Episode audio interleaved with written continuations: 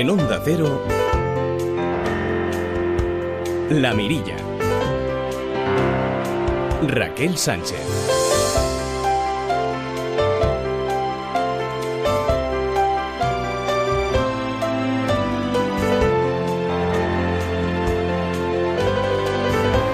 El Colegio Oficial de Geólogos ha propuesto seis localizaciones turísticas internacionales de gran valor geológico y entre ellas está el Teide en Tenerife, también el Gran Cañón del Colorado en Estados Unidos, célebres en China y Nepal, Nueva Zelanda, el glaciar Perito Moreno y las cataratas de Iguazú en Argentina.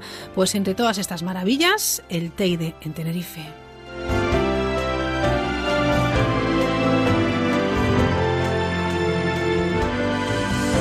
Y hoy por fin es viernes.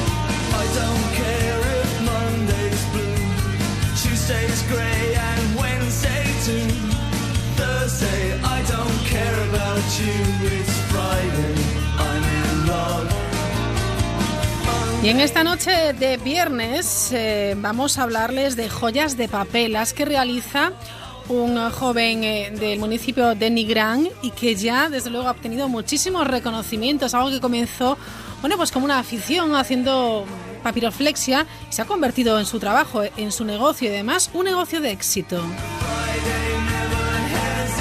Hoy vamos a visitar las cuevas de Vilamartín.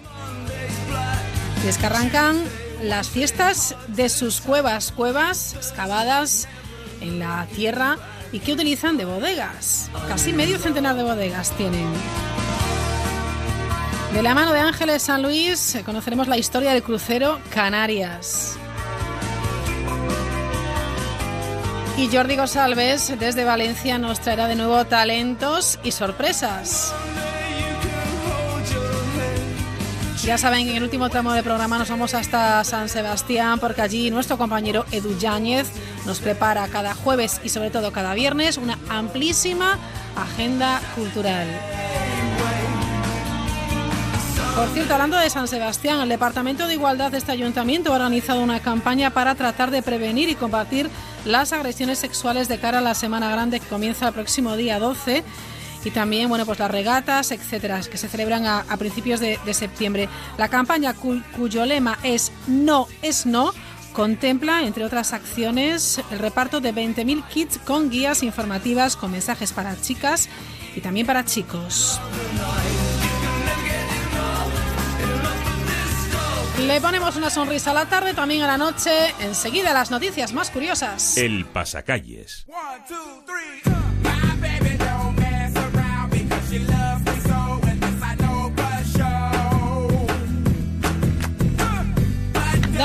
¿qué tal? Buenas tardes. Buenas tardes, Raquel.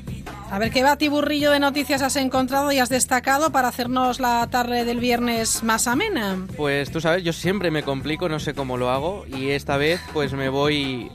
Te voy a intentar ponerlo con la entonación que corresponde porque... A ver, a ver, a ver. Un grupo de los radicales Federlane de eh, Vikings bueno, bueno, e-, es bastante mejorable, pero gracias por el intento.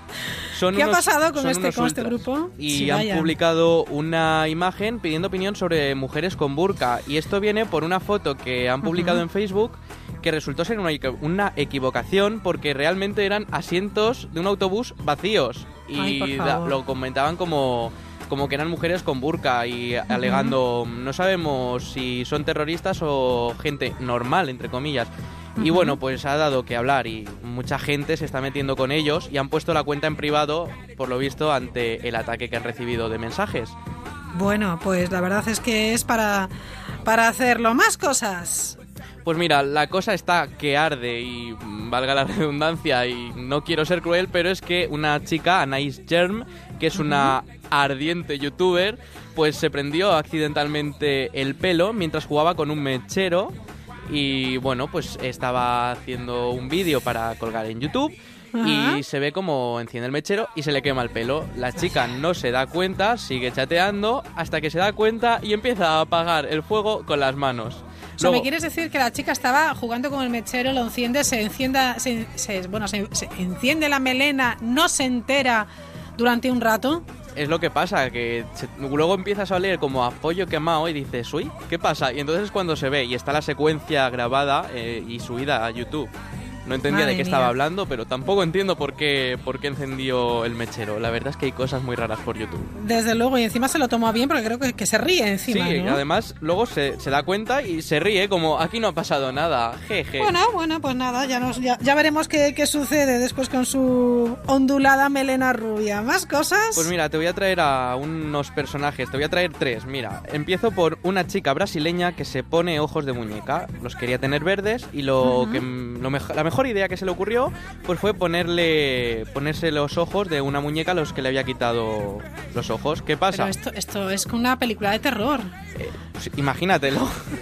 Eh, Luego, cuando fue a intentar quitarse la Ajá. mm, lentilla, o no sé cómo llamarlo, eh, pidió Sí. auxilio a su madre, quien extrañada le Sí. preguntó que cómo lo había hecho.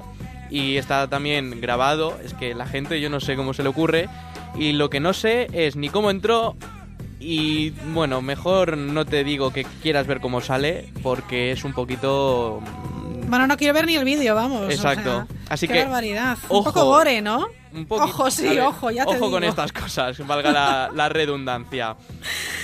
Y- Bueno, seguimos con una anciana, me parece, de 72 Sí. años. Ahora vamos con la gente mayor, porque una anciana de Ujú. 72 años acaba con 17 serpientes venenosas a palazos. Nada de avisar a, a un experto, Vaya. nada de Frank Ajá. de la jungla, a la ya señora. te digo. La señora, eh, La- a palazos. A palazos tal cual, con A 72 palazos de, años. de- de pala, no, no balazos, eh, sino palazos. Palazos. Además, con una pala y un rastrillo. Ajá, muy bien. Es curioso. Fenomenal. Y como siempre, pues se ve en Facebook, se empieza a hacer viral y se ve, como no, con el vídeo, como la señora aparece apaleando y arrastrillando, si existe el vocablo, a, a las serpientes. Hasta 17 mató.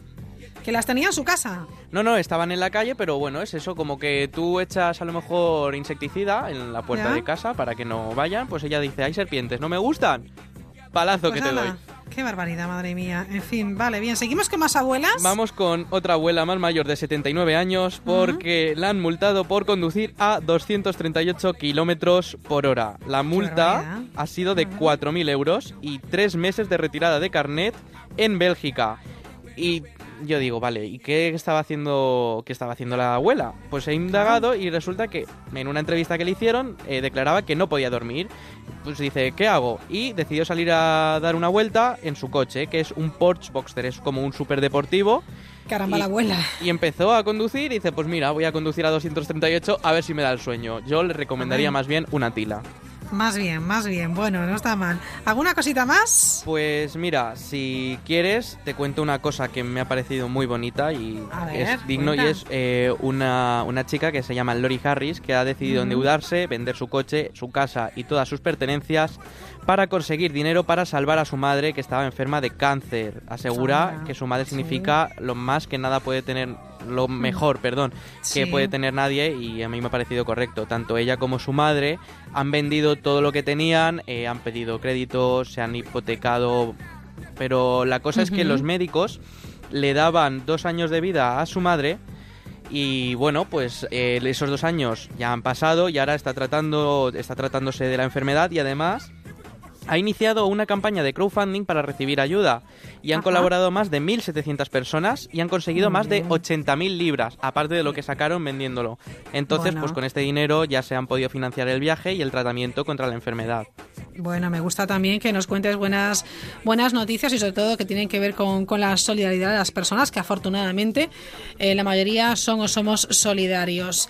¿Y qué se cuece estos días en Twitter también? Pues mira, Has estado siempre atento, ¿no? Nos vamos hasta Twitter y esto es el Twitter, el silbidito del Twitter que yo lo llevo siempre encima y pues mira, Sí. se está hablando ahora del International Beer Day porque Ajá. resulta que hoy es el Día Internacional de la Cerveza. Y muchos están aprovechando para mm, presumir de cervezas. Yo no descarto cuando me voy hoy a casa, no descarto ¿Sí? tomarme alguna a tu salud, Raquel. Ah, bueno, eso espero, eso espero. También te traigo cosas muy bonitas porque Juan Mata, eh, futbolista que ahora está Sí. creo que en el Manchester United, estaba en el. Valencia y a mí me cae muy bien y ahora resulta que se ha hecho famoso porque está donando un 1% de su sueldo a causas benéficas. Es muy bonito y también lo está proponiendo al resto de futbolistas. A ver si Cristiano Ronaldo, Neymar y Messi toman Muy ejemplo de Mata. Muy bien, porque después de lo de la boda de Messi, esas donaciones que hicieron un poco cutres, la verdad es que no, no viene mal que salga un futbolista un poquito más generoso, las cosas como son. Se agradecen cosas así. En fin, bueno, ¿alguna cosita Te más? sigo, te sigo Sí. contando las cosas que se están haciendo trending topic, como se llama en Twitter, y es que Delcy Rodríguez es trending topic porque es la que va a presidir la Asamblea Nacional Constituyente de Venezuela. Ya sabes cómo está la situación últimamente, Ay, sí. disturbios, etcétera. Y bueno, pues ahora es trending topic eh, en España, además, no, no allí. O sea que está, Anda. está muy bien. También te traigo eh, curiosidades porque eh, se ha filtrado eh, un capítulo de la séptima temporada de Juego de Tronos y ese es el hashtag. ¿Y qué pasa? Que la gente que lo ha empezado a ver, no en buena calidad, en calidad un poco mediocre, pero ya están Ah. haciendo spoiler. ¿Qué Yo no lo veo. Pero a la gente Bueno, que lo hacen a vea... mi spoiler de un capítulo de Juego de Tronos y monto en cólera. ¿Lo ves? Hombre, Madre, yo tengo la suerte de que no lo veo y me da tanta pereza ponerme ahora y encima siete temporadas que Oh, bueno, bueno, bueno, de una atacada, hombre, de una atacada, sí es muy buena. Pero ya, ya tienen eh, mala baba los que están eh, haciendo spoiler, ¿eh?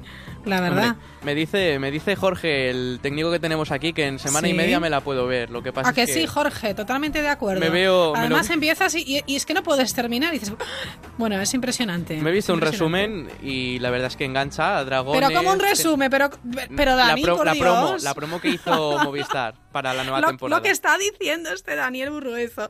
Bueno, ¿más cosas? Pues mira, ¿sabes que hoy ha empezado la primera jornada del Mundial de Atletismo? Pues también es claro. trending topic en Twitter y la Muy gente bien, habla. De hecho, estábamos aquí viéndolo los compañeros en Teledeporte Ujú. y vamos a ir pues algo más cercano porque nuestros compañeros de Más Vale Tarde, de la sexta, del grupo A3 Media, son trending topic porque el programa que han hecho de Huella Franco se está haciendo muy popular y bueno, pues eso creo que es una referencia del éxito. Entonces, Ajá. Casi que, ¿qué te parece si creamos nosotros un trending topic? ¿La mirilla Bueno, o bueno, pasacalle la también. mirilla? ¿Te imaginas? A ti te gusta mucho crear, ¿eh? A mí me encanta. Y sobre todo que si eso, si hacemos algo y nos hacemos famosillos, imagínate si nos hacemos trending topic. Eso Pero, pero eleva más el caché. famosos to- todavía, no sé, Más, no hombre. sé, no sé. Imagínate, de aquí al estrellato.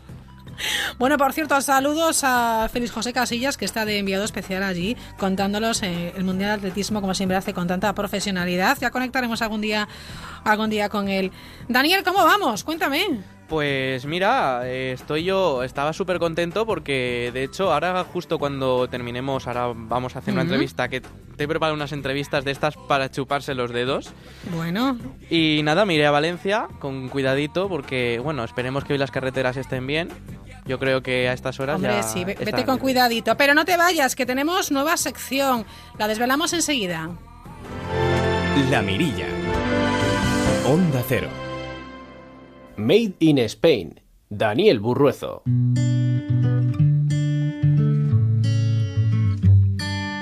La sección se llama Made in Spain. Daniel, ¿y en qué consiste? Cuéntanos. Pues mira, eh, Made in Spain, traducido en inglés, quiere decir hecho en España. Y bueno, pues nosotros en España tenemos un montón de inventos, de descubrimientos y hacemos muchas cosas porque España, aparte de un buen clima y una buena gente, una gente muy simpática, quien diga lo contrario que me conozca, pues tenemos muchas cosas de valor y indagando por, por la red he visto un montón de inventos súper interesantes y gente que merece la pena. Por ejemplo, una curiosidad para abrir boca con esta nueva sección, ¿tú sabías Sí. que el inventor de la radio fue un español? Con permiso Se- de Marconi. Se dice, se dice, yo lo, lo estudié en la universidad, se dice que fue Sí. Marconi, pero 11 años antes Ah, de esto, mira. un español ya había inventado la radio. De hecho, Marconi no se apuntó al tanto, sino que se le fue reconocido al no haberse encontrado una patente previa a su modelo. Hasta ahora, cuando se ha restituido a Cervera tan importante honor a nivel mundial. Efectivamente. Julio Cervera. Así que para que veas que los españoles valemos mucho. Y, tanto que sí, y nos lo vas a demostrar. Y ¿eh? hoy te he traído a un español que es el que ha creado el Drone Hopper, que es el primer dron diseñado para actuar en la extinción de incendios forestales. Y lo ha inventado el ingeniero aeronáutico y emprendedor madrileño Pablo Flores. Esto pues es un avance tecnológico que supone un funcionamiento preciso, eficiente y de bajo coste, además pues lo que implica que es no poner en riesgo la vida de los bomberos, ahora con lo que teníamos en Yeste, también los pilotos y el personal de rescate, porque un, un dron para la gente que no lo sepa, es un, es un, eh, es un elemento, un aparato de vuelo no tripulado, no tripulado que se puede controlar a distancia. Y bueno, pues el dron que inventó Pablo eh, ha sido ganador de importantes reconocimientos y ha sido uno de los inventos que más ha brillado en 2016. Buenas noches, Pablo. Buenas noches. Pues bueno, ya yo creo que la presentación hace justicia, pero yo tenía curiosidad por saber cómo se te ocurrió tan brillante idea. Bueno, pues un poco observando los incendios, ¿no? Eh, yo tengo familia en Galicia y es una zona caliente, Pontevedra, ¿no? Y la verdad que cuando ves un incendio impresiona, ¿no? Impresiona pues eh, toda la magnitud del incendio y sobre todo lo que pretendía hacer con, este invento es un poco complementar ¿no? lo, que, lo que se está haciendo en estos momentos, que, es, que es interesante, ¿no? los medios aéreos convencionales hacen su labor, pero no cubren todos los escenarios. ¿no? Entonces, esto es un poco un, un intento de cubrir una serie de escenarios, pues lo que tú hablabas, eh, condiciones adversas, nocturnas, y luego ofrecer una solución de, de, bajo coste, ¿no? que esté al alcance de todos los organismos que necesiten de extinción de incendios. Pablo, sabes que, eh, buenas noches.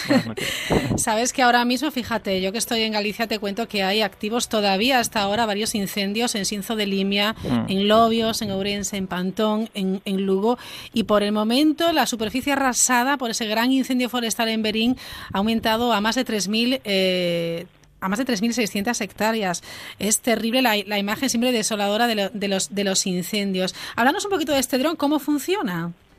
Sí, pues es un, es un dron, no es un dron, digamos, como lo, entendemos convencionalmente, sí que tiene una configuración de dron, pero realmente es una, más bien un avión pequeño, ¿no? Es, es, un, es una plataforma autoguiada que tiene un depósito y que utiliza agua nebulizada, o mejor dicho, un, chorro de agua nebulizada que lo que hace es dirigir una columna líquida hacia, hacia el suelo, ¿no? Se puede utilizar para extinguir incendios pequeños o se puede utilizar, que es lo más, lo más interesante, lo más eficiente, para hacer cortafuegos, líneas de defensa, proteger cuadrillas, casas, infraestructuras y demás, ¿no? Un poco ofrecer algo complementario a los medios actuales, ¿no? Y sobre todo la gran la gran ventaja que tenemos es eh, utilizarlo de noche, ¿no? Y en condiciones adversas, porque realmente los incendios, el momento bueno de apagar los incendios es, es por la noche, ¿no? Por motivos obvios, ¿no? Por, por la temperatura. Entonces, eh, es un poco nuestra nuestra propuesta, ¿no? Hacerlo hacerlo complementario hacerlo seguro, eh, evitar esos accidentes en esas operaciones arriesgadas y bueno, pues eh, eh, sigue siendo sigue siendo algo arriesgado, digamos. vamos a seguir haciendo esas operaciones en un entorno muy hostil, pero bueno, si pasa algo, pues siempre es un tema, digamos, económico, ¿no? Se pierde la máquina y no, no se pierden vidas, ¿no? Eh, estabas hablando, Pablo, de estas ventajas, pero ¿hay algo que aporte el dron, algo más que, pueda aportar el dron a, la vida, bueno, a nosotros como los bomberos o en otras situaciones? Sí. Bueno, pues aparte de lo que hemos hablado de la operación nocturna y en condiciones adversas y el tema de, bueno, pues de no poner en riesgo vidas humanas, lo que aporta es flexibilidad, porque nosotros tenemos 300 litros por misión por dron, eh, que suele ser entre 10 y 15 minutos, dependiendo de lo cerca que estemos del incendio. Entonces es muy flexible y, muy estándar, ¿no? Porque tiene una descarga, digamos, eh, automática, no dependemos tanto de la pericia del piloto y ofrece muchas posibilidades al, director del incendio, ¿no? Puede proteger una cuadrilla, puede hacer un cortafuegos, eh, puede refrescar el terreno, entonces aporta aporta mucha mucha flexibilidad, ¿no? Bueno, no, todo el mundo puede manejar un dron, Pablo. Supongo que eh, requiere pues una formación y unas prácticas, ¿no? Sí, sí. En, nuestro caso todavía está por ver, eh, como es un dron un poco que está ahora mismo fuera de normativa, eh, está por ver qué se va a pedir a, este dron ¿no? en cuanto a pilotos. Nosotros, para los nuestros, para los prototipos que tenemos, hemos hemos tirado de, de, pilotos profesionales, ¿no? De pues gente que trabaja en aerolínea o gente que viene del ejército, o sea, gente pilotos que ya que han pilotado aviones aviones reales, ¿no? Eh, entonces eh, creo que, que, irá por ahí, ¿no? El, tener a lo mejor un, título, un título de piloto, pero está por ver, está por ver qué exactamente qué tipo, qué tipo se va a exigir. Y bueno, el, el dron vemos que es un gran invento, pero ¿qué acogida ha tenido a nivel nacional, internacional, eh, el invento este? Pues la verdad que bastante buena. Eh, es una pena que todavía no lo tengamos a la venta, ¿no? Porque esto llevamos apenas un año de, desarrollo y ya tenemos los prototipos, pero todavía no tenemos la unidad comercial. Pero si la tuviéramos, hemos recibido, eh, dependiendo del país, eh, más centrado en, incendios forestales, por ejemplo en Chile, nos preguntan mucho por, por, por ello, en Australia, en Sudáfrica, por supuesto en España. Y luego en la otra línea que tenemos de fumigación, eh, desde Sudamérica hemos tenido multitud de, peticiones y si lo tuviéramos eh, disponible ya lo podríamos lo podríamos vender, ¿no? O sea, tiene una, una, acogida muy buena. Mm. ¿El coste nos lo puedes decir más o menos eh, en cuánto oscilaría? Sí, las unidades de mm, antiincendios de 300 litros estarían en torno al 1.200.000 euros por unidad y eso nos, nos pondría, por comparar, aunque ya digo que, que no somos competidores directos, pero por comparar nos, nos pondría más o menos a, un precio que estaría en la mitad por litro, hablando por litro, la mitad de lo que cuesta un hidroavión, ¿no? O sea, podríamos con el mismo la misma inversión podríamos subir o transportar el doble de, líquido, ¿no? Eh, por, tener una referencia, ¿no? Hombre, es cierto que al ser más pequeño siempre va a ser más barato, ¿no? Porque, bueno, no es lo mismo un hidroavión, un helicóptero que un dron. Lo que pasa es que yo me imagino que habrás tenido horas y horas de investigación, de diseño y al mismo tiempo también por saber, aparte del trabajo que lleva dentro eso, eh, ¿qué ayudas has podido conseguir y el tema de la financiación para un proyecto tan grande? Eh, ¿cómo, has conseguido esa ayuda? Pues yo creo que es la pregunta clave, ¿no? Y, nosotros lo vemos como, como el bloque un poco más, más complicado, el tema de la financiación, ¿no? Porque yo he tenido mucha suerte he encontrado empresas que, bueno, que han, que han hecho su trabajo, ¿no? especializadas en, en el dron y hemos, hemos conseguido diseñar el dron desde cero, desde una hoja en blanco y, y está ahí el prototipo eh, disponible. En, en, cuanto a financiación, pues eh, hemos conseguido financiación pública, tanto del programa H2020, Unión Europea, el programa ESAVIC de la Agencia Europea Comunidad de Madrid y luego el Ministerio de Industria un crédito en ISA Entonces hemos tenido, para el poco tiempo que llevamos, el proyecto es, es bastante atractivo y hemos tenido suerte, ¿no? Pero es necesario eh, financiación privada, claramente. Aquí en España es complicado, ¿no? Porque es un proyecto que requiere mucha inversión, los tiempos de retorno no son, no son inmediatos, ¿no? Y es, es, es muy complicado en España. Nosotros estamos intentando ahora eh, mirar fuera, fuera de España para inversores y está, está mejor, es más, son más receptivos, ¿no? Aquí en España es, fácil encontrar, relativamente fácil encontrar financiación para, para aplicaciones eh, que tienen, digamos, un coste pequeño, un retorno, un tiempo de retorno también pequeño, pero para este tipo de, proyectos de hardware a, medio plazo es, es complicado, es complicado. Gran trabajo, Pablo. La verdad es que tenemos que darte la enhorabuena por este, por este drone, Drone Hopper. Eh, Daniel, ¿alguna pregunta más para, para Pablo? Pues una pregunta yo creo que muy práctica e interesante es ¿cuándo vamos a poder hacer uso? Bueno, yo no, pero ¿cuándo se podrá ver los drones funcionando aquí para, para la extinción de incendios? O bueno, si tiene algún otro uso también que pueda ser práctico. Sí. Bueno, la línea de fumigación la vamos a intentar tener en, en, en seis meses disponible, que son drones más pequeños, ¿no? El, tema de extinción de incendios, en principio, eh, intentaríamos tener un prototipo comercial, digamos, eh, viable, operable, la temporada siguiente, la temporada 2018, para, para utilizarlo, pues eh, ponerlo a disposición de la UME o quien, o quien lo necesite, ¿no? Y, digamos, las unidades comerciales, porque esto tiene que ser un proceso de certificación, como hablábamos antes, con las, con las autoridades, eh, podría estar siendo realistas en 18 meses. Yo creo que es un, un periodo realista. Lo cierto es que, madre mía, ¿verdad Raquel? Yo creo que es un inventazo el que te he traído, te he traído hoy. Pues sí, la verdad es que es que sí, fantástica la, charla, Pablo, lo dicho, enhorabuena. Y la próxima charla que tengamos, la próxima entrevista, espero que sea para decir que ya está en marcha y que gracias a, este a este dron, bueno, pues se consiguen extinguir los incendios, eh, bueno, pues lo, lo, antes posible. Eh, Pablo, gracias. Muchas gracias. Un saludo. Un saludo. Oye, Daniel, nos quedamos con, con, esta sección Made in Spain, esperando pues tus aportaciones. Eh, cada semana nos vas regalando algún, algún invento y algún inventor aquí eh, de nuestra tierra, ¿te parece? Pues yo encantado. De hecho, ya tengo preparado el siguiente y son todos, además, son inventos muy, muy positivos para nosotros y que tienen siempre una parte positiva, o bien para el medio ambiente o bien para la sociedad. O sea que ya verás cómo Genial. va a encantar. Muy bien. Pues ahora disfrutar del fin de semana, ¿eh? Igualmente. Venga, pasarlo bien. Hasta, luego. Las nueve y media, seguimos. En Onda Cero, La Mirilla. Raquel Sánchez. Tener unas vacaciones de primera está bien, incluso viajar y vivir una experiencia de 10 también está bien, pero ¿para qué conformarte cuando puedes pasar un verano del 15? Ahora con Paradores y Viajes El Corte Inglés podrás conseguir un 15% de descuento en alojamiento y desayuno hasta el 31 de agosto, desde 45 euros por persona. Disfruta de un verano en Paradores con Viajes El Corte Inglés. Consulta condiciones, plazas limitadas.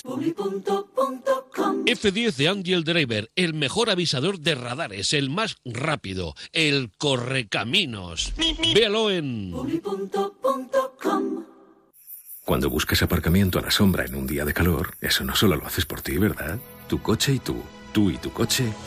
Os merecéis la revisión oficial Midas, con hasta un 30% de ahorro con respecto al fabricante para todas las marcas y modelos, y con coche de cortesía gratis, de verdad. Consulta precio de la revisión en midas.es. Midas. Asómate a la mirilla en Onda Cero. Hoy nos vamos hasta, hasta Nigrán, la provincia de Pontevedra, este verano a tope como todos los veranos en las Rías Baixas, eh, en Galicia, pero vamos a hablarles no de turismo, ni de gastronomía, ni de rutas, vamos a hablarles de artesanía, una artesanía muy especial, artesanía en papel, y vamos a hablar con el artista, que es Diego Ante. Diego, ¿qué tal? Buenas noches. Hola, buenas noches, Raquel. Habéis conseguido crear eh, joyas de papel, pero, pero no, no, vean la, la calidad de de cada una de estas piezas. Enhorabuena. Muchas gracias. Bueno, Diego, tú eres una persona muy joven, pero no sé cuánto tiempo llevas eh, eh, practicando este arte que ha sido, obviamente, perfeccionando a lo largo de, los años. Sí, haciendo papiroflexia llevaremos casi 20 años. Casi 20 años. ¿Tú qué edad tienes ahora, Diego? 39. 39. ¿Y llevas, llevas desde, desde pequeño? casi, casi, sí. Aprendí en la facultad las primeras figuras. Bueno, ay, ay, ay, que tú mientras estaban dando la clase tú estarías con la papiroflexia, no me digas más. No, no, era un chico aplicado. bueno, cuéntanos cómo, cómo surge esta iniciativa de crear estas joyas de papel de algo que supongo que en un principio, Diego, sería, bueno, pues un pasatiempo para ti. Sí, al principio era eso, eh, figuras de papiroflexia, poco a poco las me dio por hacerlas crear más pequeñas y una vez que tenía las miniaturas empecé a probar a ver cómo se podían endurecer, proteger para guardarlas. Y de ahí a ponerles un engarce y empezar a hacer pendientes, pues fue otro pequeño paso. Y de ahí, bueno, pues eh, yo creo que la, carrera fue bastante rápida, ¿no? Porque eh, empezaste a ir a, ferias eh, en Madrid, después incluso París, después en Milán. Yo no sé si esperabas, eh, bueno, pues llegar hasta hasta hasta el punto en el que estás ahora mismo, ¿no? Donde tienes varios puntos de venta en toda España y fuera de España también. Sí, no fue una cosa premeditada como tal, sino que poco a poco vas creciendo. Primero entró mi, empecé yo, después, tres años más tarde, entró mi hermana. Ya le dimos una vuelta a las colecciones, empezamos a usar más, más técnicas aparte de la papiroflexia. Claro. Y, poco a poco también fuimos a ferias más grandes y hace cuatro años decidimos dar el salto a las ferias profesionales y empezamos a ir pues eso, a la de París, Milán, eh, eh, Barcelona, Madrid, un poquito del circuito de las, de las más cercanas. y ahí empezó un poquito a crecer ya más joyas de papel. Bueno, pues a, la aventura se sumó Begoña, que es la hermana de, Diego, los dos hermanos Ante que diseñan estas piezas. ¿Cómo es el proceso? ¿Cómo las diseñáis? Y luego, ¿cómo se va convirtiendo en, esa pieza que puede ser eh, anillos, pendientes, broches, collares? Pues depende un poquito de la pieza que sea. Eh, normalmente sacamos dos colecciones al año, en enero y en septiembre, y a veces la colección parte de una figura que nos llama la atención y entonces empezamos a estructurarlo en torno a ella, como, como ocurrió con Aurea, que fue una serie de plegados geométricos y fuimos creando las distintas piezas, pues los collares, los anillos y demás. O Vuelta al cole, que nos gustó el concepto de las figuras infantiles que hemos hecho todos en, de pequeños y tal, el avioncito, el molinillo. Y con ese concepto empezamos a, sacar la colección completa. Entonces, depende un poquito de cada colección. Bueno, ¿cómo se puede ver vuestro trabajo? Pues la forma sencilla es desde la web, desde joyasdepapel.com y después desde en las distintas ferias o tiendas en las que estamos. Ah. Eh, eh, la verdad es que eh, hemos entrado, claro, en joyasdepapel.com y son piezas muy delicadas y, y muy trabajadas, ¿eh? Muchas gracias. Hombre, es que se ve que, que no solamente hay, eh, bueno, pues muchas horas de trabajo, un trabajo minucioso, sino que hay arte también, ¿no? Eh, ¿Cuánto tiempo os, lleva todo el proceso? Depende de la pieza. Claro. Eh, las, hay complicadas, ¿no? Ahora mismo la pieza más complicada, más laboriosa, es el collar de la noche estrellada de Van Gogh, que es una única pieza de papel que fue doblada en, una forma de espiral cruzada y lleva pues solo doblarla pues cerca de media hora, 40 minutos. Solo que lo que nos lleva eso, el, proceso de, ir doblando el papel. Después hay que montarla, tratarla, endurecerla, hacerla impermeable, o sea, todavía todavía le queda. Claro, porque esta pieza dura en el tiempo, no no no, no es, eh, vamos, perecedera en una semana, vaya. No, si la cuidas un poquito como cualquier otra pieza, procuras que no le pase un coche por encima y esas cosas, eh, normalmente duran años. De hecho, me mandaron una foto una clienta de una de mis primeras piezas, eso, hace 18 o 19 años, y estaba intacta. Fantástico. Y era un pequeño pin y todavía lo tiene. Bueno, bueno, bueno. Eh, em, ¿Papiroflexia y origami es lo mismo? Sí y no. Eh, origami es la palabra japonesa para, la, para el plegado del papel y papiroflexia la española. Eh, ¿Qué pasa? Somos el único país que tiene una palabra propia para, para el arte de plegar papel. Y se debe a que existen dos eh, vertientes en el origami, en la papiroflexia, la oriental y la occidental, con figuras distintas. Las tradicionales son distintas. Por ejemplo, la pajarita no se conocía en Japón. El pájaro rotador no se conocía en Japón. Son netamente españolas. Entonces, si se refieren al mismo arte, a obtener figuras reconocibles a partir de un cuadro de papel por, mediante pliegues, pero son eh, ramas distintas que evolucionaron de forma distinta. Ajá. Eh, oye, háblanos de ese, de ese diseño de una pajarita para correos. Sí, eh, nos contactaron para, para diseñar eso, un sello que se pudiese enviar plegado. Les presentamos varias propuestas y al final eh, Correo se decantó por la pajarita de papel, por, por ser eso, un pájaro, eh, que la paloma mensajera es símbolo de Correos, pues les encajaba bien por concepto. Y entonces se creó un sello en colaboración con la agencia, eh, con los chicos de Yanegi, de la agencia Yanegi, y, y creamos eso, un, un sello eh, que se puede doblar, o sea, tú lo coges en la hoja bloque, lo quitas, tienes un sello que lo puedes poner en la, en la carta y enviarlo, y al mismo tiempo viene con las marcas de hendido hechas para que puedas eh, doblar una pajarita con facilidad. Y una vez que la acabes, te queda la parte blanca para poder pegar al sello y la parte amarilla ya con la cabeza azul, con los eh, colores de correos, eh, para que es la parte que se ve, que es la pajarita. Entonces, mandas la carta con una pajarita doblada. es fantástico, ¿no? Qué buena idea. Sí, sí, quedó, quedó muy bonito, la verdad. Y hasta donde sabemos es el primer sello de ese estilo que existe. Bueno, pues innovando, aquí tenemos eh, eh, dos emprendedores, Diego y Begoña Ante, con esta, estas joyas de papel que, eh, bueno, pues con, con, esa habilidad que habéis convertido en negocio. Es un claro ejemplo de bueno, pues de, emprendimiento, ¿no? De emprendedores. No sé si lo habéis tenido muy fácil, porque claro, los inicios siempre son duros. Porque esto a lo mejor, eh, eh, claro, os dirían, bueno, ¿a dónde vais vosotros con unas joyas de papel? ¿Estáis locos o qué? Sí, hombre, es una frase que, que suena a menudo, hasta que la gente las coge en la mano, ve lo duras que están, que son resistentes y demás, el acabado. Pero sí, aparte empezamos, la empresa como tal empezó con la crisis, así que fue un buen momento para empezar. Mm.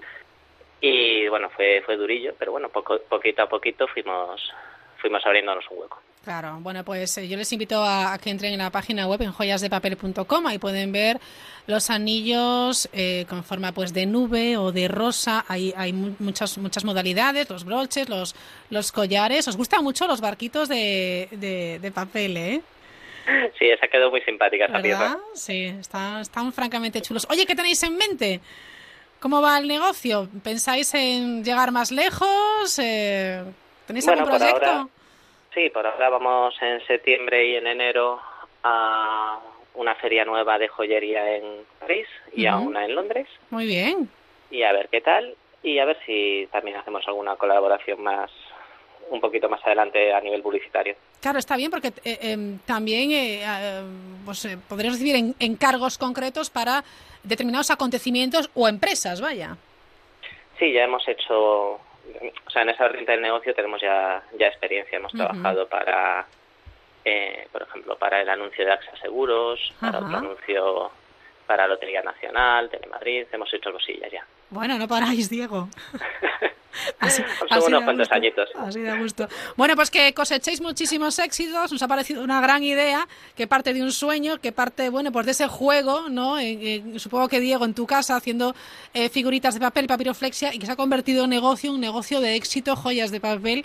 Y os deseamos desde la mirilla, bueno, pues eh, lo dicho, muchísimos éxitos y reconocimientos, ¿vale? Muchísimas gracias. Gracias, un beso, adiós. Un beso, hasta luego.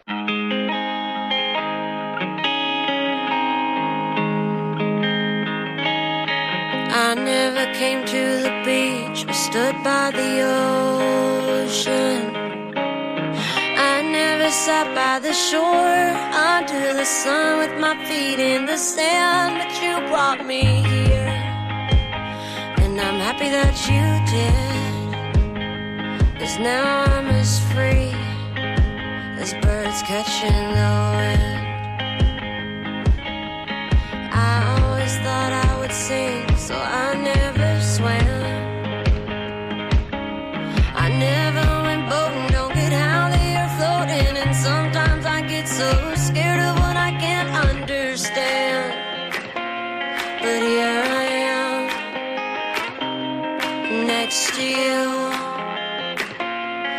Sky is more blue in my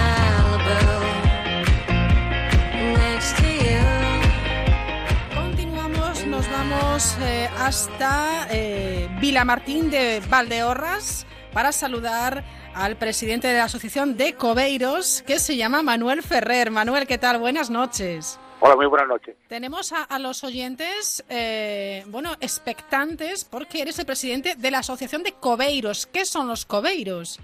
Pues es una asociación de un conjunto de bodegas en donde hacemos una fiesta para dar protagonismo al pueblo y aparte a las cuevas. A las cuevas, vale, perfecto. Estamos en plenas fiestas porque arrancan, arrancan hoy mismo. Sí, hoy viernes arrancamos hoy mismo. Eh, vamos a situarnos exactamente en qué punto geográfico estamos, Manuel.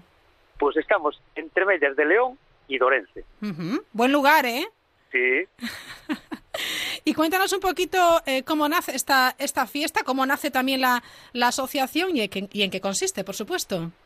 Bueno, es una asociación en conjunto que nos gustan las cuevas y al gustarnos las cuevas pues intentamos darlas también a conocer a la gente. Porque las cuevas es antiguamente pues no existían las neveras. Entonces era un método de conservación para mantener el vino y todos los comestibles. Bueno, una nevera. Claro, porque hablas de cuevas, pero en realidad eh, podríamos hablar como de bodegas excavadas en la tierra, ¿no? Sí, sí, sí, son excavadas todas artesanalmente en la tierra. Claro, no son cuevas eh, naturales. No sé si alguna habrá eh, que sea una cueva natural y que se haya aprovechado para hacer bodega, Manuel. No, la mayoría de ellas pues fueron hechas por los abuelos y eso, y fueron, bueno, tenían más tiempo que ahora, entonces lo hacían a mano. Mm. Eh, eh, estamos hablando de cuevas entonces que tienen cuántos años aproximadamente. Por muchos años. Ya, claro. ¿En qué consiste la, la fiesta? Cuéntanos un poco. Bueno, pues la fiesta es eh, con una entrada, se saca una entrada, y con esa entrada te dan un paño y una cunca de barro, y con ella puedes entrar a todas las cuevas que están abiertas, disfrutar del vino eh, y comer pinchos, panada, tortilla, queso, jamón, de todo un poco. Como esto es una romería como Dios manda. Sí, sí, sí. Es ¿Cuánta- una romería que aparte se juntan unas 5.000 personas. Eso, ¿eh? eso- eso le iba a preguntar, Manuel. ¿Cuántas personas más o menos se, se, se congregan en la fiesta? Sí, que es un pueblo pequeño y meter 5.000 personas en un pueblo así un día como este, una de las fiestas más grandes que hay, vamos, de la zona. ¿Vilamartín cuántos habitantes tiene?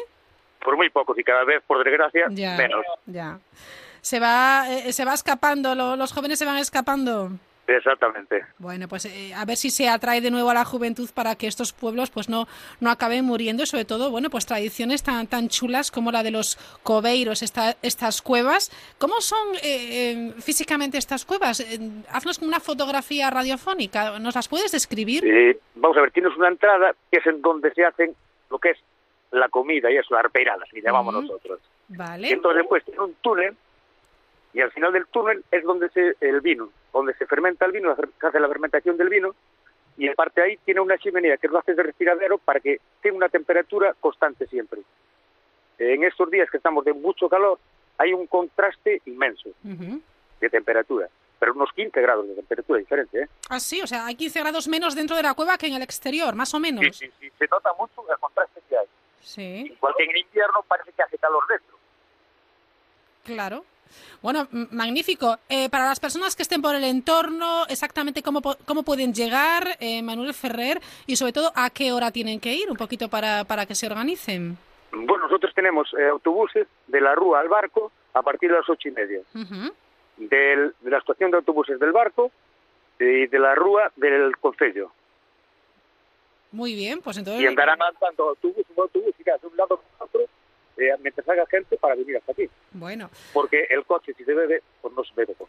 pues sí, efectivamente. Festas das Covas de Vilamartín, ya ven ustedes, eh, tomar, bueno, pues un, un vino, un pincho en estas cuevas, en estas bodegas excavadas en, en la tierra en, en Valdeorras. ¿Su vino preferido, Manuel, cuál es? A mí el tinto. El tinto, en esa cunca, Sí. ¿verdad? Sí, sí. Bueno, pues eh, a disfrutar. Aunque en el blanco también está bueno. ¿eh? Bueno, no, seguro que sí, seguro que sí, pero cada uno tiene sus preferencias, Manuel, las cosas Sí. como son. Bueno, Sí. pues a disfrutar de la fiesta. eh, ¿Es todo el fin de semana? Eh, sería el viernes y sábado. Viernes y sábado, o sea, hoy, esta, Hoy esta y noche mañana. Hoy y sería la pequeña, lo que llamamos la ruta pequeña, Sí. que sería para disfrutar los que tenemos que trabajar el sábado o para disfrutar un poco nosotros. Vale, vale, vale. ¿Cuántas cuevas hay? 49 eh, el sábado y eh, mañana y el viernes eh, tenemos unas 15. Vale, o sea, hoy 15 cuevas y mañana, Sí, cas- mañana. cas- casi medio centenar, casi 50 Sí, cuevas. Sí, sí, sí. Muy bien, pues nos quedamos con nos quedamos con la cita que nos ha parecido curiosa, Festas das Covas de, de Vilamartín. Manuel Ferrer, presidente de la Asociación de Coveiros. Eh, gracias por estar esta noche con nosotros en la Mirilla y feliz fiesta, feliz verano. Muchas gracias a ustedes. Venga, un abrazo. Venga, adiós. gracias, chao, chao, chao.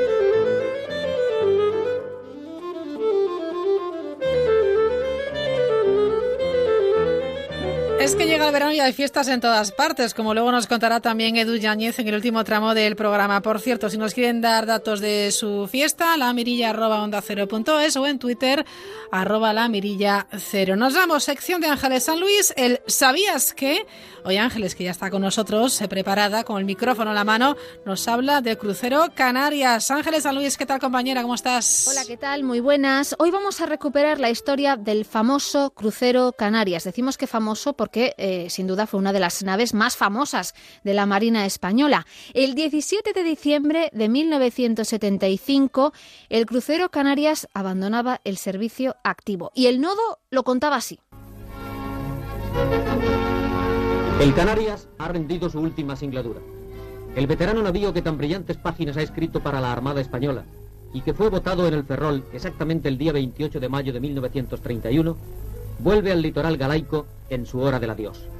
Así lo contaba el nodo con ese lenguaje tan florido. Atrás efectivamente quedaba una larga trayectoria desde que fuera votado en mayo de 1931. Dicen las crónicas que la esposa del entonces ministro de Marina, en aquel momento era Santiago Casares Quiroga, fue la madrina. Hoy vamos a recuperar uno de los capítulos más secretos del Canaria, el rescate, o más bien intento de rescate, del acorazado nazi Bismarck.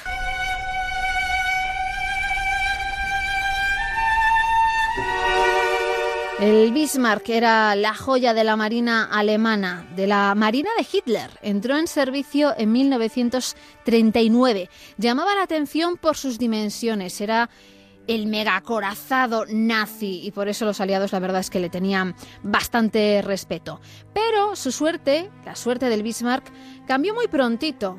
Entró en servicio en el 39 y esa suerte cambió en mayo de 1941, aunque su final comenzó paradójicamente, con una gran victoria. Nos situamos en el estrecho de Dinamarca, en plena Segunda Guerra Mundial. El Bismarck consiguió hundir al poderoso Hood de la Royal Navy. Así lo contaba una película de 1960. Hundan al Bismarck. Aquí Londres. Ed informa. Esta isla está acostumbrada a recibir malas noticias. Recibió noticia hoy de que el barco Hood el mayor de la flota británica y orgullo de la Armada Imperial fue hundido hoy por el barco alemán Bismarck. Llevaba su dotación cabal de 1.500 hombres y hubo tres sobrevivientes. También en esa batalla el barco de guerra Prince of Wales fue severamente dañado. Dos barcos británicos fueron puestos fuera de combate y el más poderoso barco de guerra en el mundo sigue aún rondando en alta mar. Falta saber aún si la Armada Británica puede en este momento crucial que es de vida o muerte disponer de bastante fuerza para salir airosa de esta prueba. Hay sin duda mucho alborozo en la ciudad de Berlín esta noche, y de seguro lo habrá en el Bismarck. Brindemos por nuestro barco y por nosotros. Acabamos con lo mejor de su flota. ¿Se da usted cuenta? Sí, señor. No podrán detenernos. Ya no. ¿Quiere usted el informe del control de daños? ¿Cuál es? Bueno, pues así se contaba en esta película que es en blanco y negro, pero también está bastante bien para recuperar la historia del hundimiento del Bismarck, que por cierto sí hundió al Hood, pero salió dañado de este enfrentamiento. Aún así puso rumbo al Atlántico. 64 buques aliados salieron tras él y acabaron dándole caza a 700 millas al norte de la costa española. Fue alcanzado y acabó por hundirse. De los 2.206 tripulantes, solo sobrevivieron un centenar. Y así lo recordaba uno de los supervivientes precisamente en un documental producido por James Cameron, el mismo de Titanic. Había cadáveres por todas partes. La cubierta se tiñó de rojo con la sangre y debido a la escora, el agua salpicaba los cadáveres y la sangre lo arrastraba todo. Así que continué hacia la popa del barco. Me uní a un grupo de 20 o 25 hombres. Recuerdo que Lillenheim Betchbach estaba allí y dijo, bien, ahora chicos, inflemos los chalecos salvavidas. Y después dijo un último, Heil al pueblo alemán, a la patria, pero no a Hitler. Un centenar de supervivientes, como este hombre, fueron rescatados por dos buques británicos que, eso sí, pronto abandonaron la zona por miedo a ser atacados por submarinos alemanes y dejaron atrás a muchos soldados, muchos que quedaron a la deriva y que terminaron muriendo. Y eso a pesar de que el crucero Canarias hizo lo que pudo por rescatarlos.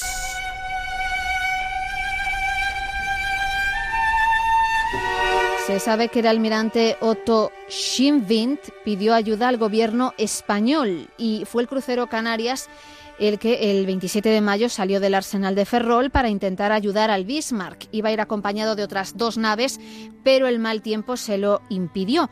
Sabemos que llegó a la zona dos días más tarde. En solo dos horas, hay constancia de ello, además constancia por escrito, Además de contactar con varios submarinos, varios buques alemanes en la zona, solo pudieron avistar dos cadáveres, dos cadáveres. Los subió a bordo, los trasladó a puerto y así lo narraba el diario ABC. El episodio del Bismarck, que es historia y hermoso ejemplo, ha tenido un epílogo que ahora se revela y en el cual la Marina de Guerra española ha cumplido con oportuno esfuerzo las leyes del mar y sus ritos impresionantes.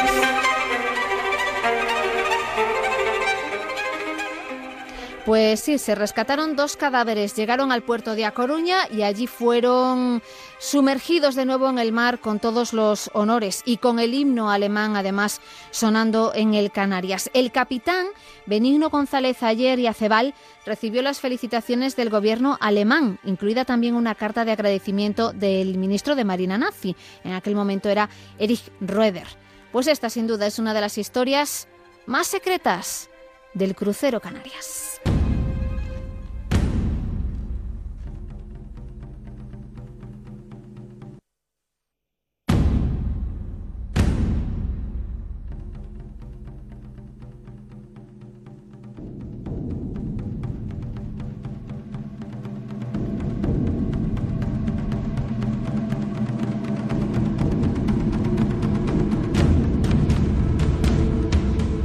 La Mirilla, Onda Cero.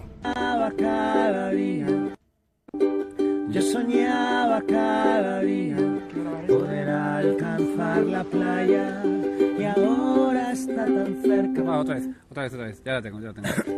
Y ahora está tan cerca, ya la puedo ir. Vale. Yo soñaba cada día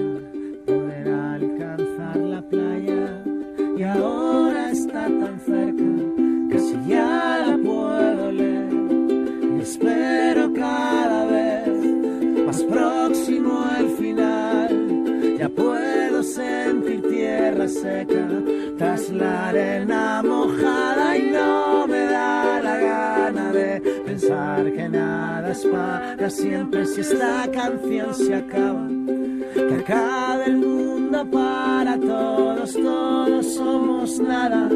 Sin las palabras dime que nos queda.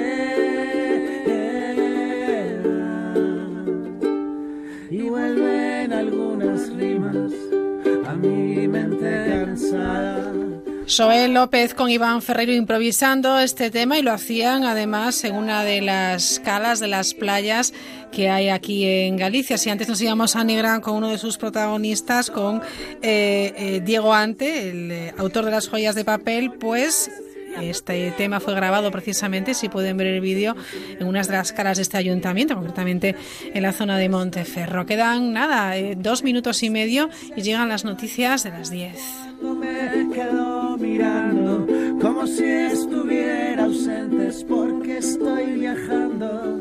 No pienses que voy a perderme.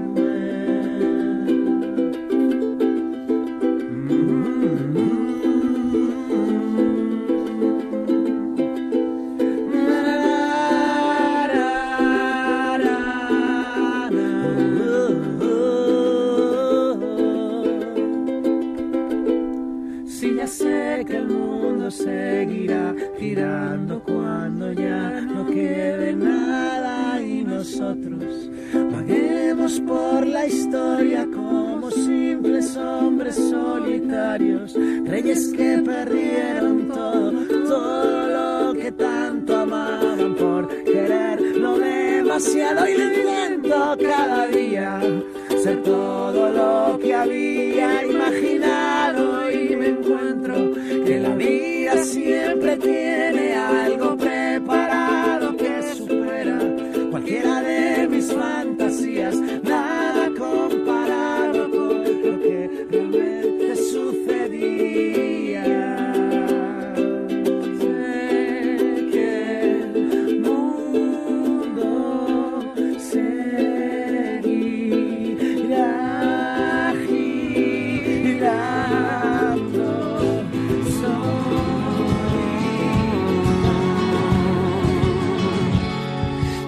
sé que el mundo seguirá girando cuando ya no quede nada y nosotros vaguemos por la historia como simples hombres solitarios, reyes que perdieron todo, todo lo que tanto amaban por quererlo demasiado y lo intento cada día Lo dicho, enseguida las noticias a la vuelta volvemos y nos vamos a Valencia y después nos vamos a San Sebastián porque tenemos dos conexiones importantes que hacer, una con Jordi González y otra con Edu Yáñez.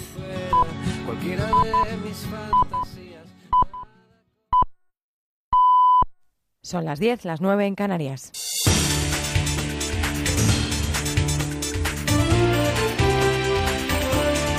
Noticias en Onda Cero. Buenas noches. De momento, los empleados de EULEN, la empresa que da el servicio de seguridad en los accesos al aeropuerto del Prat, mantiene el calendario de huelga previsto para los parciales los próximos días 6, 7, 11 y 12 y huelga indefinida de 24 horas a partir del día 14 de agosto. El abogado del comité de huelga, Leopoldo García, acaba de explicar que el documento que les ha hecho llegar la empresa esta tarde, tras cinco horas de reunión, no atiende ninguna de las demandas que plantean los trabajadores. De todos esos eh, aspectos, eh, aquellos que son cuantitativamente expresables, no se ha dado respuesta a ninguno, en términos también cuantitativamente audibles.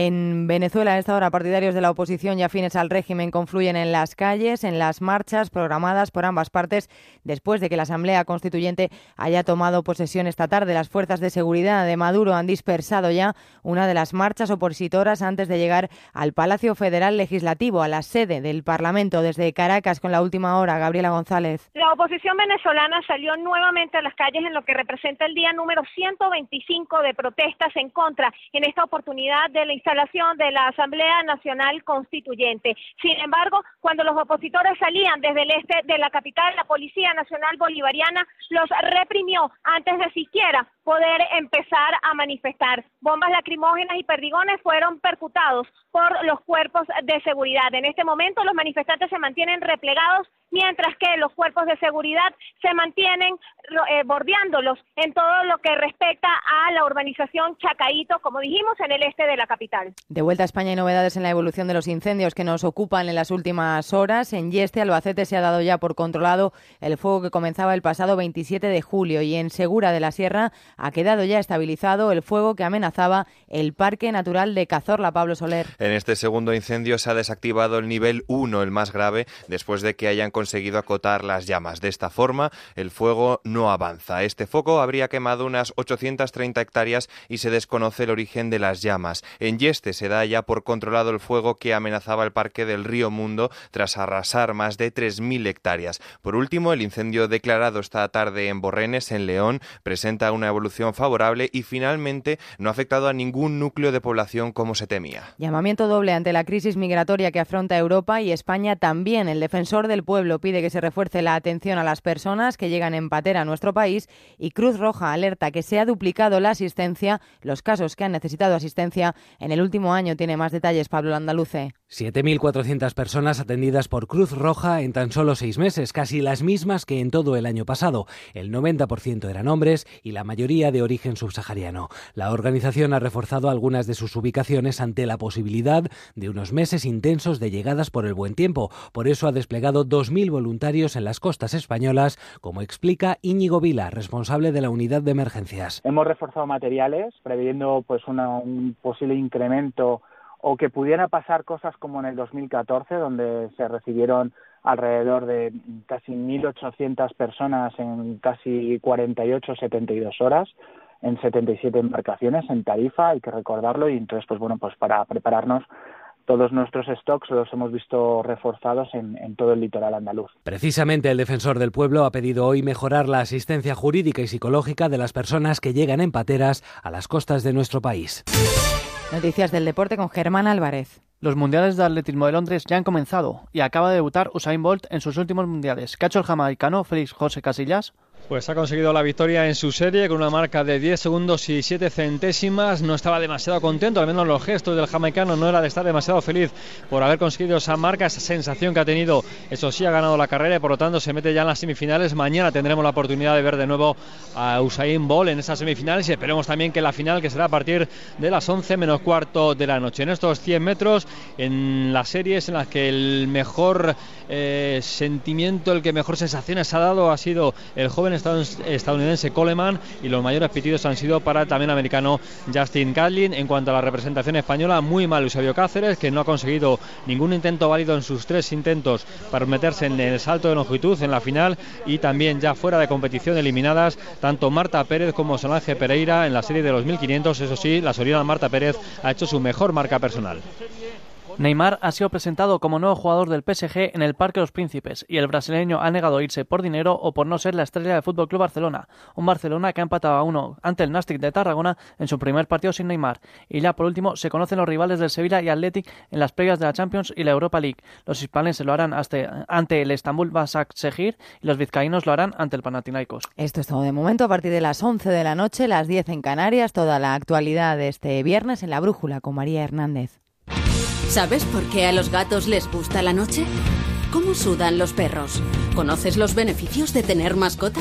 Todas las respuestas con Carlos Rodríguez. Preguntas, consejos, noticias, dudas, consultas.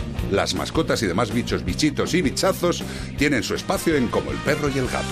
Sábados a las 3 de la tarde y domingos a las 2 y media. Como el perro y el gato. Ofrecido por Royal Canin. Te mereces esta radio. Onda Cero. Tu radio.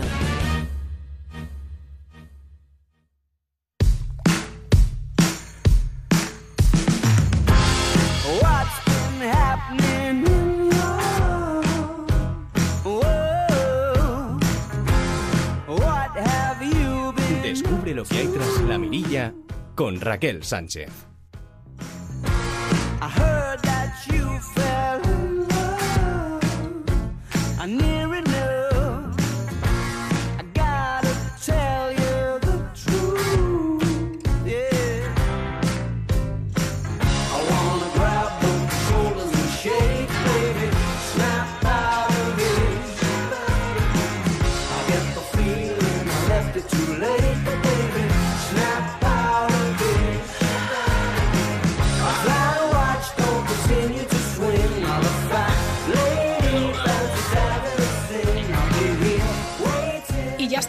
Valencia. Jordi González, ¿qué tal? Buenas noches. ¿Qué tal, Raquel Sánchez? Y sordas miles de aficionados y fans.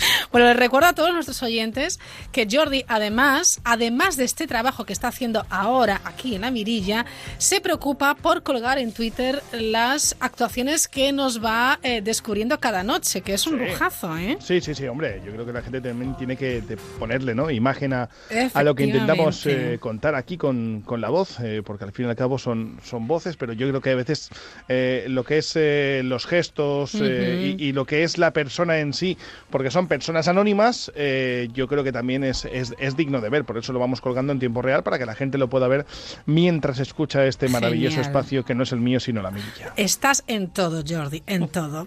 Bueno, cuéntanos, eh, esta noche, ¿qué nos has traído? ¿Qué nos bueno, traes? nos hemos ido otra vez a America's Got Talent, que continúa, ¿eh? Eh, está todavía en, en, eh, proceso de elección a su ganador eh, y nos vamos a, a una primera audición. Te dije hace dos programas eh, que había un chico que cantaba como... Bueno, te lo cuento. Ver, es un cuenta, chaval venga, que tiene va. 23 años, eh, es un eh, chico negro, eh, bien parado, eh, cuenta la historia mm, de que ha cantado toda la vida. De Sí. hecho, sacó un disco a los 14 años y que incluso marchó eh, con el tour de ese, esa boy band llamada NSYNC, que Ujú. tantos éxitos eh, cosechó around the world. Ajá. En ese momento creía que su carrera arrancaba y que se codearía con estrellas, eh, pero la cosa, pues, lo que suele pasar a veces, que no funcionó. Y con esta aparición en America's Got Talent, pues espera tener una segunda oportunidad y para ello va a interpretar un tema de estos facilitos, ¿eh? de estos de, venga, me voy a un casting, yo canto esto y pim pam, lo saco fácilmente. Whitney Houston con el I Have Nothing. Su nombre es Johnny Manuel, tiene 23 años y es capaz de hacer esto.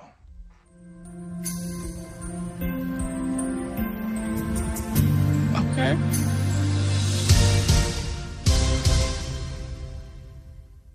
Share my life. Take me for what I am.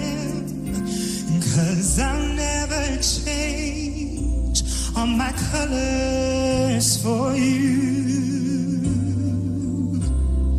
I don't really need to look very much further.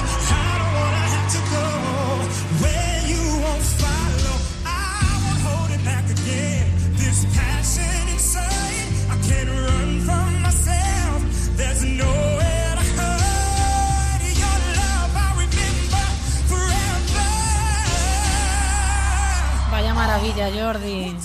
Una pasada. De hecho, Tyra Banks dice, hay un momento, dice, Guau. Whitney Houston te está escuchando desde el cielo y está muy orgulloso de ti. Es una pasada, ¿eh? es una pasada. Sí. ¿Cómo canta este, es, este es. chaval? Eh, sí que es verdad que se ha dedicado profesionalmente a esto, pero, pero la verdad es que es digno de escuchar, ¿no? Y que la gente pueda escuchar también uno de los grandes temas de la historia, en este caso de una de las grandes divas como es eh, Whitney Houston. Vamos a escuchar un poquito más. ¡Wow!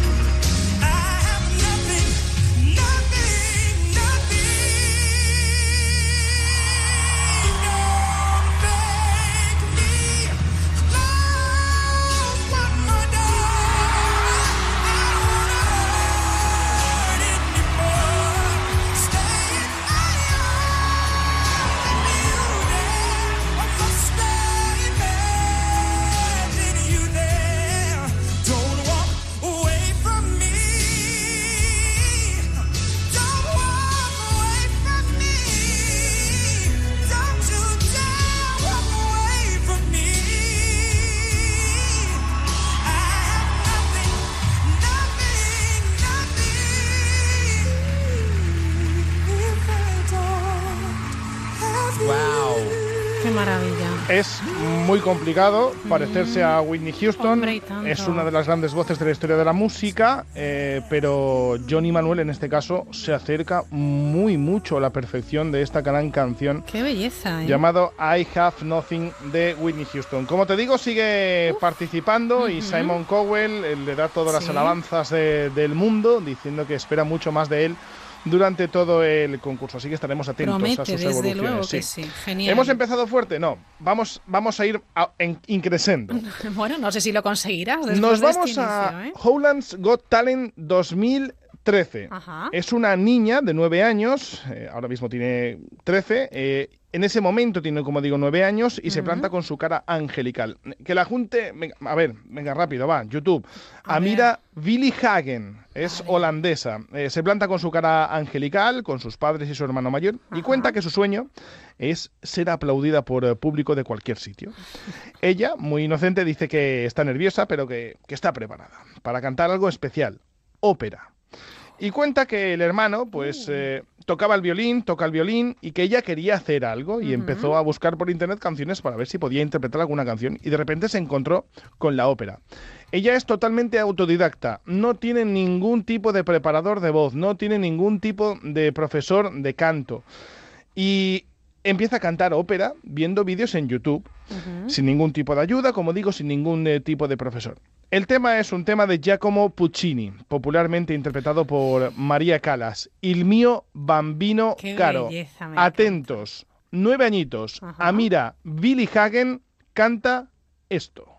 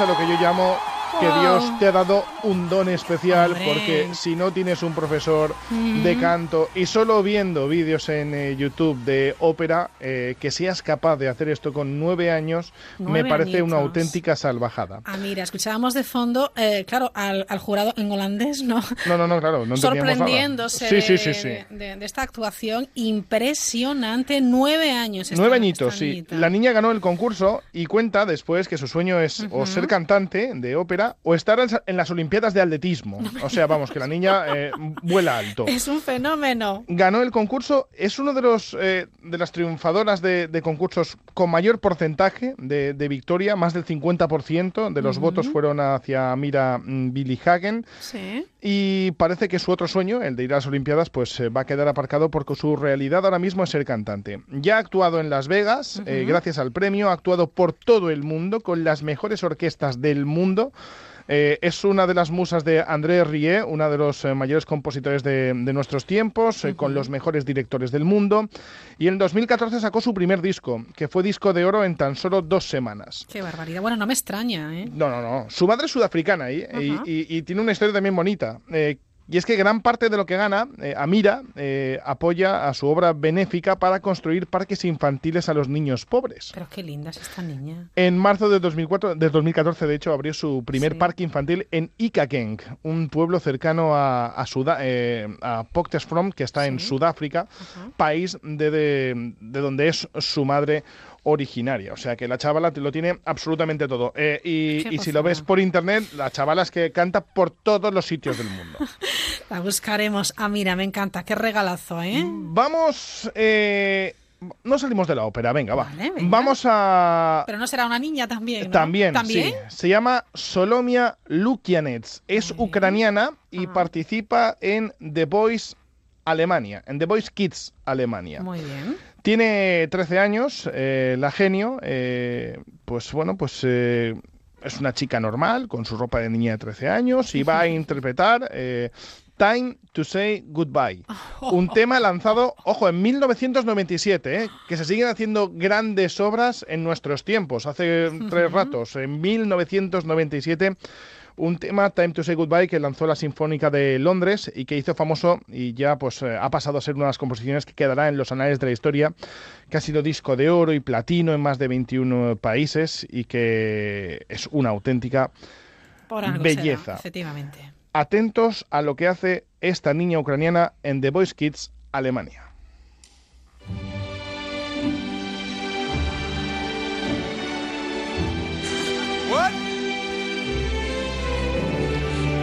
Quanto solo, solo sogno l'orizzonte manca le parole Sì, lo so che non c'è luce, luna, stanze piombo, manca il sole Ahí se va girando, por supuesto, cada uno de los jurados. Non ci sei tu con me, con me Su le finestre mostra tutti il mio cuore che hai acceso Chiudi dentro me la luce che hai incontrato per strada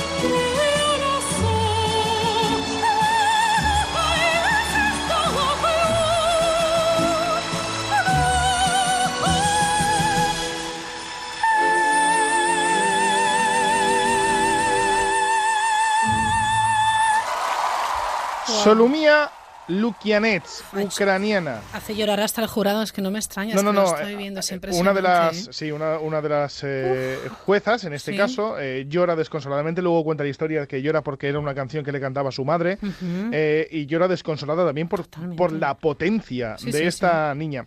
De casta le viene el galgo. La jovencita es sobrina de Victoria Lukianets, que es una de las más famosas cantantes de Hombre. Ucranianas y que ha actuado en distintos lugares emblemáticos de Europa, incluyendo la Scala de Milano.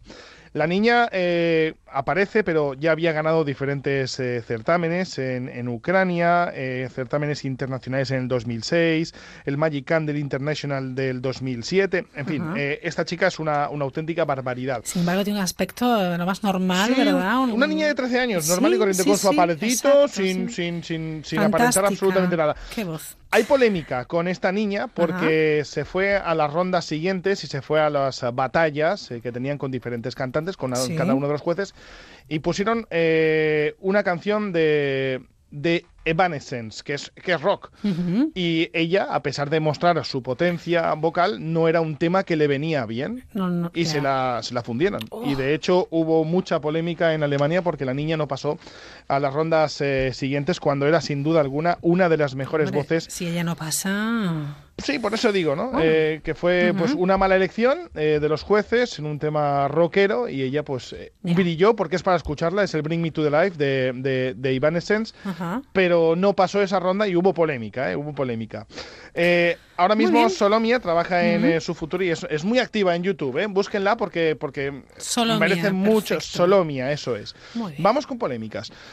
Sara Ikumu, niña de 13 años también, que ha participado en Britain's Got Talent de este año. Ajá. De, origen keniata. Eh, va a cantar una canción de Jennifer Hudson. ¿Sabes quién es Jennifer Hudson?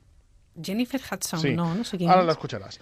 el tema es de And I'm Telling You de la banda sonora de Dreamgirls, que es la historia de las Supremes. Eh, Ah, vale. Ojo a lo que hace esta niña, porque yo no he escuchado tal tonalidades diferentes Y mira que has dentro de una escuchado, canción- ¿eh? y mira que he escuchado pero de para mí esta es de las Vale, más vale. impresionantes sobre todo por, por los registros que utiliza en esta grandísima canción de Jennifer Hudson que, que escúchame tienes que saber quién es Jennifer Hudson porque es una super mega estrella super mega estrella y que ya te contaré la historia de Jennifer Hudson porque también tiene que ver algo con los Got Talents Ah, la canción es And I'm Telling You, que es una auténtica salvajada. Sara Ikumu, 13 añitos. I think And I'm Telling You is the best song for me. because- Gente ya, ya anda un poco shows achinada y dice, ¿cómo que vocal vas a cantar esto, chica? Que esto es de lo más complicado que, que pueda existir. Yes. And you want to Dice, take ¿quieres cantar otra canción? ¿Seguro que quieres cantar esta? Let's Sí, sí, it. dice, esta es la que mejor me viene a mi voz. Atentos. A ver. In time, telling you I'm not going.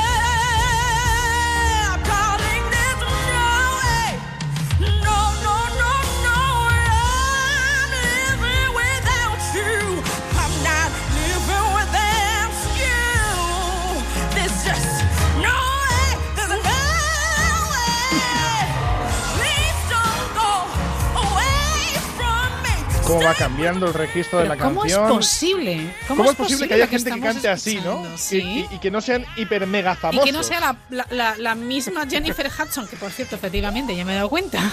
Pues tiene que ver muy mucho con estos programas que estamos contando. Fíjate, ¿eh? ¿No te has de Ke- Kelly Clarkson? Bueno, pues Jennifer Hudson tiene una historia muy parecida. ¿También? Sí, sí, también sale de aquí. Caramba, qué descubrimiento. Se... Atento. ¡Ay, ay, ay, ay!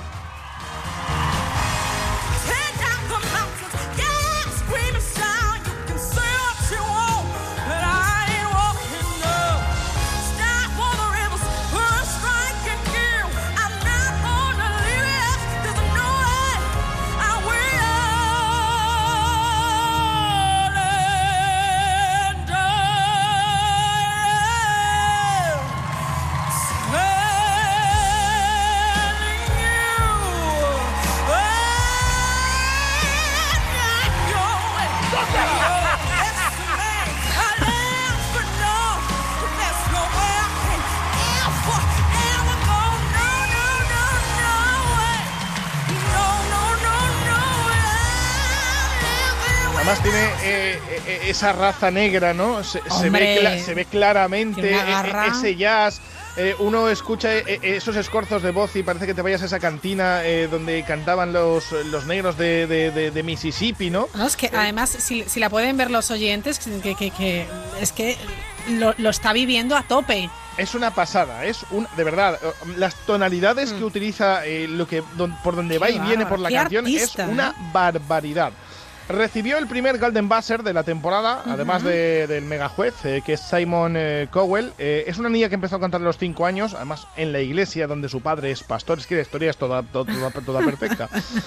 Y te decía que el tema es de, de Jennifer Hudson, que es una Sí. auténtica maravilla. eh, esa banda sonora de, de, de Dreamgirls, eh, la historia de las Supremes, que canta en este caso Jennifer Hudson. Ojito porque en semifinales canta una canción que se llama Purple Rain, que creo que todo el mundo conoce, Hombre, que es pues de sí. Prince. Que es una auténtica salvajada. No tenemos tiempo, pero eh, invito Pero- a la gente que- haremos, que, claro. que lo- Te decía yo de polémica al principio. Sí. Bueno, eh, Sara y Kumu no pasó a la final. Oh. Y a lo que ocurrió aquí en España, pues le pasó lo mismo allí en Britain's Got Talent. Y de hecho Simon Cowell estaba altamente cabreado. Ya. Y se inventó la wild card. Claro, digo yo, ¿y qué hizo? Porque algo, algo Se tuvo que inventó como es el dueño, dijo, efectivamente. wild card, tengo una wild card aquí que yo Sí, invito a alguien a la sí. final. Y la invitó a la final y en el televoto, porque allí también es televoto, quedó séptima. Y de hecho Simon Cowell pilló un rebote magnífico, porque Sara Ikumu decía que tenía todas las trazas para tener una carrera maravillosa en el mundo de la música y que de hecho ya se iba a encargar él de que esa carrera fuera una auténtica realidad.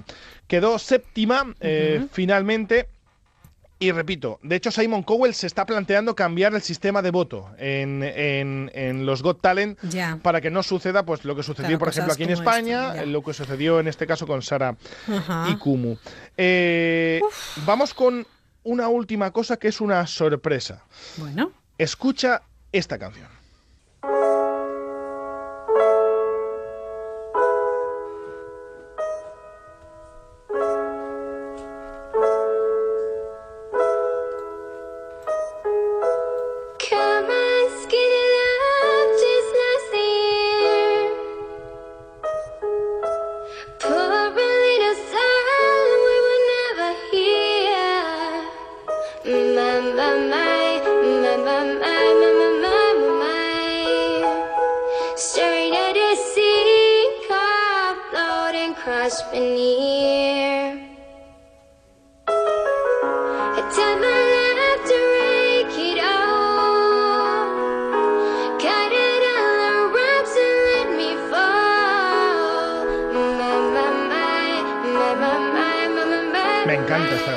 Es que. Y además es una voz también Me muy peculiar, ¿no? Sí. Es, es una canción muy peculiar.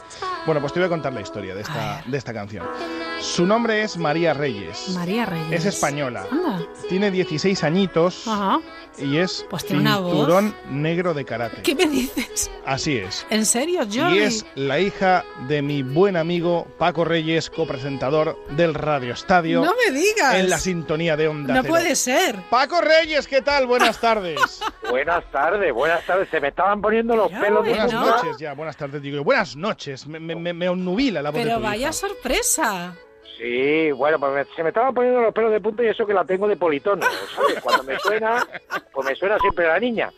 Pero, Maravilloso, sí. maravilloso. Sí, sí. Muchas gracias a los dos, ¿eh? Qué Muchas gozada, dos. hombre, esto es una maravilla, qué lujo. Además, yo creo que María, eh, la hija de, de Paco, eh, va con el pack completo. Tiene 16 añitos, ¿eh? Para aquellos que Sí. ahora mismo están escuchando, oye, Sí. eh, cinturón negro de karate, o sea, ahí se dice pronto. Paco, qué joya tienes. Pues tengo una joya, la verdad es que la verdad es que sí, que, que está muy asentadita para la edad que tiene Qué bien. y qué tiene las ideas muy claras y lo y cantar pues canta porque le gusta, nada más. O sea que, que la verdad que me- ella disfruta cantando y es lo que tiene que hacer. Con 16 años, disfrutar, estudiar y, y hacer deporte. Y buscando una oportunidad también, por supuesto, ¿por qué no? Claro, cuando cuando llegue cuando llegue el momento, porque son edades un poquito un poquito delicadas, pero lo más importante es que ella disfruta con, con sus canciones, eh, ya se va grabando, eh, Sí. lo, lo va colgando en, en su perfil de, de Instagram, en fin, lo hace siempre todo por por amor al arte, como por, por pasión, que al final como, como son las cosas que nos sale de, de dentro del corazón, ¿no? Su nombre es María Reyes y lo quería meter también porque es el claro ejemplo de, de lo que yo vengo diciendo muchas veces, que luchen por su sueño a través de las redes sociales. Si tienes ese don que, por ejemplo, a María Dios le ha dado, eh, que luchen por ello, porque solo luchando lo vas a conseguir y que luego nadie te puede decir aquello de no, no lo intentaste. María lo está intentando y aquí le vamos a echar, por supuesto, una grandísima, ¿no? una grandísima mano. Bueno, es con- con fantástica. Con, permiso de Paco, ¿eh? Con permiso de Paco. Hombre, por Dios, claro que sí. Qué voz, qué chorro de voz, una niña de 16 años con, con esta voz, este talento. Eh, y además deportista, chico, de verdad, ¿eh? Qué suerte. Y, Mira, y a seguir disfrutando de ella, ¿eh? Claro que sí, ahora, ahora eh, el objetivo, que por Sí. primera vez va a ser olímpico el karate en, en Tokio, en los próximos Juegos, es que llegue a ver si se lo toma todo, todo en serio. lo- Seguro que facu- sí. Facultades tiene. Que Ahora- llegue, que gane y que cante el himno. Y que, y que cante el himno y que el padre pueda ir a Tokio a verla. Y nosotros que lo podamos contar, oye, Claro que ya sí, cerramos claro el que círculo. Sí, ya Claro cerramos el que círculo. sí. Oye. Paco, que queríamos también escuchar a, a tu Mm. hija porque creo que es el claro ejemplo de lo que estamos aquí contando durante estos eh, programas aquí en eh, La Mirilla.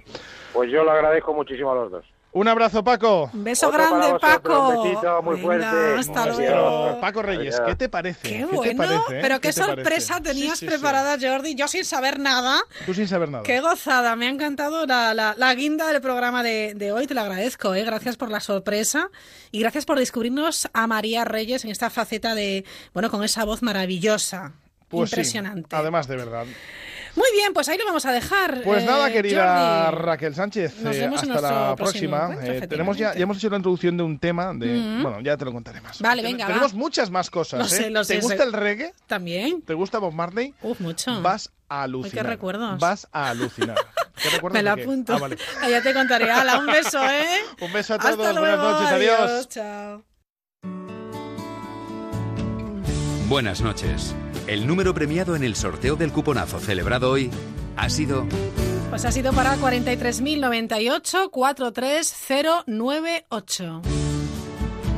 Este número ha obtenido un premio de 9 millones de euros. 15 millones si se ha jugado al cuponazo XXL. Puedes consultar el resto de los números premiados en juegos11.es. Mañana tienes una nueva oportunidad con el sueldazo del fin de semana.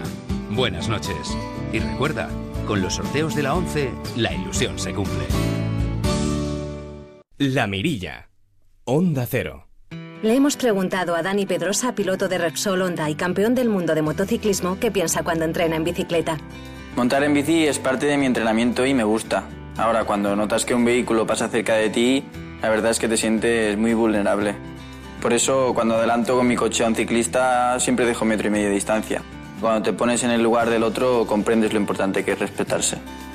Repsol y la DGT por el respeto y la convivencia en la carretera. Infórmate en Repsol.es de las 100 estaciones de servicio donde puedes recoger un brazalete reflectante para que te vean cuando vas en bicicleta. Vaya siempre por delante en tecnología con Angel Driver, el avisador de mayor venta en el mundo, el correcaminos. Véalo en Óptica Roma presenta una nueva generación de audífonos. porque sabemos que tú eres joven y tienes mucho que vivir, en Óptica Roma tenemos el 50% de descuento comprando dos audífonos. Descúbrelo en tu óptica Roma más cercana y en ópticaroma.com. En Onda Cero, La Mirilla. Raquel Sánchez.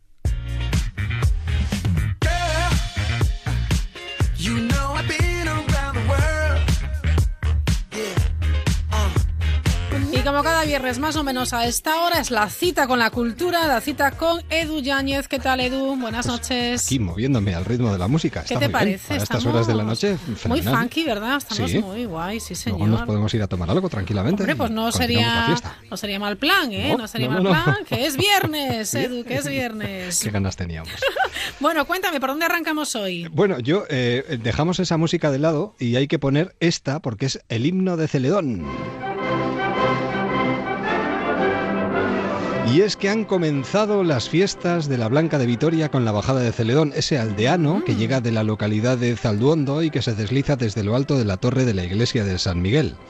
En 1957, nueve amigos, blusas, de la cuadrilla, idearon este personaje de Celedón y para ello crearon un muñeco que descendía por una cuerda y se reencarnaba en persona. que es lo que ha hecho hoy, reencarnarse. A partir de hoy, seis días de diversión y de mucha fiesta, blusas, música. Bueno, eh, tenemos al otro lado del teléfono a estas horas de la noche y le agradecemos mucho que haya hecho un, un alto en la fiesta para Anda. charlar con nosotros al alcalde de Vitoria, Gorka Hurtaran. Gorka, buenas noches Muy buenas noches, Gabón. y felices fiestas. Lo mismo. Muchas gracias. Acaban de arrancar las fiestas de la Blanca de Vitoria, ya está Celedón con los blusas dando vueltas y ahora también viviendo uno de esos momentos emotivos y preciosos, ¿no? Con la procesión de los faroles. Así hemos tenido una tarde fantástica en Vitoria-Gasteiz, con la bajada de Ceredón, con una respuesta espectacular de la gente para no introducir vidrio a la plaza, por primera vez eh, desde hace muchísimos años, y ahora sí, pues también disfrutando de un momento muy emotivo como es la procesión de los faroles. Seis días por delante, ¿eh? De fiestas, de diversión. Pues sí, son unas fiestas además muy populares, donde la, la- la animación está en la calle para todos los gustos, para todas las edades. Y desde aquí, desde Vitoria-Gasteiz, pues invitamos a todos los oyentes a que nos visiten y que conozcan una de las mejores fiestas de España. Eh, para quienes no la conozcan y sobre todo para animar a la gente a que se acerque, eh, ¿cómo, ¿cómo se podrían definir las fiestas de la Blanca de Vitoria, donde la participación es permanente día tras día? Bueno, es fundamental, ¿no? Porque eh, las fiestas de, de Vitoria fundamentalmente se basan en eso, en la participación de las y los vitorianos, de las blusas, de los blusas y de las nescas, y donde pues hay siempre mucha animación en las calles, en las plazas, eh, todos los eventos son accesibles, son gratuitos y por lo tanto disfrutamos de seis días pues de, de- de mucha intensidad, de mucha fiesta, ¿no? Y yo siempre lo que hago es un doble consejo, ¿no? Para que todo sea un éxito. Venir con ganas de disfrutar, con ganas de pasarlo bien y hacerlo desde el respeto, que las relaciones entre hombres y mujeres deben basarse siempre en el respeto y en fiestas todavía más. Por supuesto, y más con todo lo que estamos oyendo y leyendo desgraciadamente últimamente. Gorka, una última cuestión. ¿Qué, ¿Hay algo, algún acto que le guste especialmente a Gorka Hurtaran de estos seis días de fiesta de la Blanca? ¿Alguno que en especial, pues no sé, le, le encoja un poquito el corazón? Bueno, que probablemente sea el que más eh, nos encoge el corazón a todos los victorianos. A mí el momento más especial es eh, el 4 de agosto a las 6 de la tarde con la bajada de Celedón y con toda la fiesta por delante. Para mí es uno de los, uno de los momentos más emotivos y bueno más intensos ¿no? y especiales de las fiestas de Vitoria-Gasteiz. Y luego cualquier otro momento no pues eh, acompañado de los amigos, de la familia, pues también son siempre muy intensos y muy especiales. Pues una invitación para todos los oyentes que están sintonizando la mirilla en estos momentos para que se den una vueltita por Vitoria estos días. Pues sí, porque es una ciudad fantástica, es una ciudad muy segura, es una ciudad preciosa y los vitorianos y vitorianas pues, eh, pues recibimos con los brazos abiertas, abiertos a todos los visitantes, a todos los turistas y también a aquellos que quieran pasar por la ciudad de Vitoria-Gasteiz y disfrutar también con nosotros de nuestras fiestas. Pues Gorka, muchísimas gracias de verdad, felices fiestas y seguro que nos dejamos caer por Vitoria estos días. Estáis invitados. Buenas noches, buenas noches, hasta Buenas pronto. noches. Oye, yo me lo apunto, que intenta, te intentaré ¿no? también, ¿eh? Intentaré, mira, me queda un poco lejos, pero yo haré lo posible. Además te gustaría, porque fíjate, ahora mismo, por ejemplo, eh, podrías vivir la procesión de los faroles. Dos eh, de los momentos más emotivos de estas fiestas son el anochecer de hoy, del día 4, Ujú. la procesión del Rosario de los Faroles iluminados, verdaderas obras de arte de metal y de vidrio. Qué bonito. Una cosa que nació en el 87, 1887, y la procesión y Rosario de la Aurora por el casco medieval y la Plaza de la Virgen Blanca a las 7 de la madrugada de mañana. Bueno, Ricardo Sáenz de Heredia es abad de la cofradía de Nuestra Señora de la Virgen Blanca y no se cansa de recordarnos que no han faltado ningún año. No ha habido ningún año en que la cofradía de la Virgen Blanca no ha estado honrando a su Virgen Blanca. Y entonces, bueno, pues ahora efectivamente, desde hace ya más de 100 años, pues también lo hacemos ese día, además de con velas, pues saliendo a la calle con nuestro rosario de cristal, con nuestro rosario de faroles y carrozas y, como digo, pues, pues luciendo este patrimonio material, pero sobre todo ese patrimonio inmaterial que tiene esta bonita ciudad de Vitoria-Gasteiz. Eh, El único problema, Raquel, es que yo no puedo contarte realmente eh, qué, qué maravillosa es eh, el- toda la parafernalia que rodea. Es que hablamos de una colección impresionante. Mira, Ricardo más o menos intenta acercarnos a ello. Pues sale en una colección de 276, diríamos, entre faroles, de los propios misterios y las letanías y las propias carrozas, y son procesionados por aproximadamente 350, 370 personas, porque estamos en esos momentos en la oportunidad de que, bueno, pues somos más de 3.000 cofrades y todo el mundo quiere participar, todo el mundo quiere aportar esta, esta oportunidad de, de- de sacar estos rosarios de faroles a la calle, pero también hay que decirlos, por si algún vitoriano en este momento nos oye o algún cofrade nos oye, que efectivamente mañana tenemos el Rosario de la Aurora y para aportar los altavoces que durante el recorrido nos animan a, a- a esta aurora tan preciosa que hay en la ciudad a las 7 de la mañana, pues que están a tiempo todavía de pasarse por el Museo de los Faroles y ponerse en contacto con nosotros, pues para que efectivamente ese recorrido también de la aurora, que es yo diría que muchísimo más masivo que el de esta noche, pues que efectivamente sea un recorrido, pues como digo, ampliado y comentado y sobre todo con esos altavoces que tenemos a disposición de, de todos los que nos puedan ayudar. Pues mira, ponemos los altavoces de Onda Qué Cero. Más de qué 20.000 maravilla, personas. ¿eh? Es impresionante. No, Las no, fiestas no- de la Blanca Sí, eh, de Vitoria, ¿verdad? Sí, Ay, sí, qué bien, exacto. qué Pásate. bien. Lu- Luego enlazan con la Semana Grande de San Sebastián, Semana Grande de Bilbao. ya Bueno, sabes, que no paráis. No, no, ¿qué le vamos a hacer? bueno, quienes no vamos a parar somos tú y yo durante unos minutos. Porque mira, te propongo que nos vayamos hasta Mallorca, ¿te parece? Ey, hombre, fantástico. Hombre, y con esta música. A ver, vamos allá. Porque desde 1961 Ajá. se celebra el Festival Internacional de Música Clásica que tiene lugar en la localidad mallorquina de bien.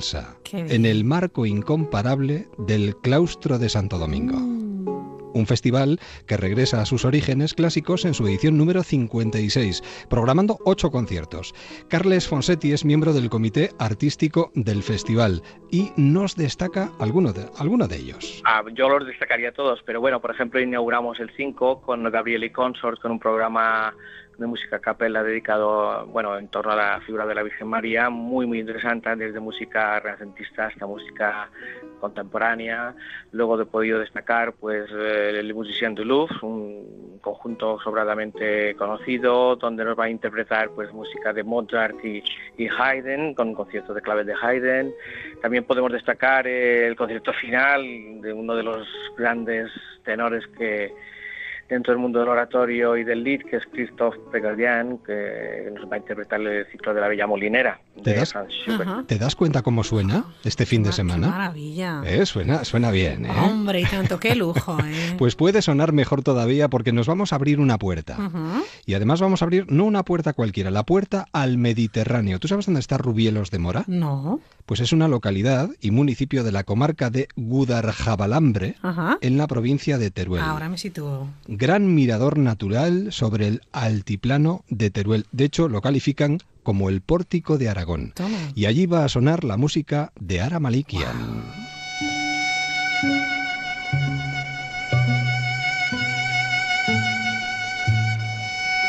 Eh, ¿Tú te imaginas viendo toda esa superficie de terreno? Lo que alcanza tu mirada y esta música de fondo, música, danza, teatro en la 30 edición de un festival de artes escénicas que se desarrolla los días, además es curioso porque se desarrolla días 5, 11, 13 y 19 en Rubielos de Mora y días 8, 12, 14 y 18 de agosto en Mora de Rubielos. Me encanta.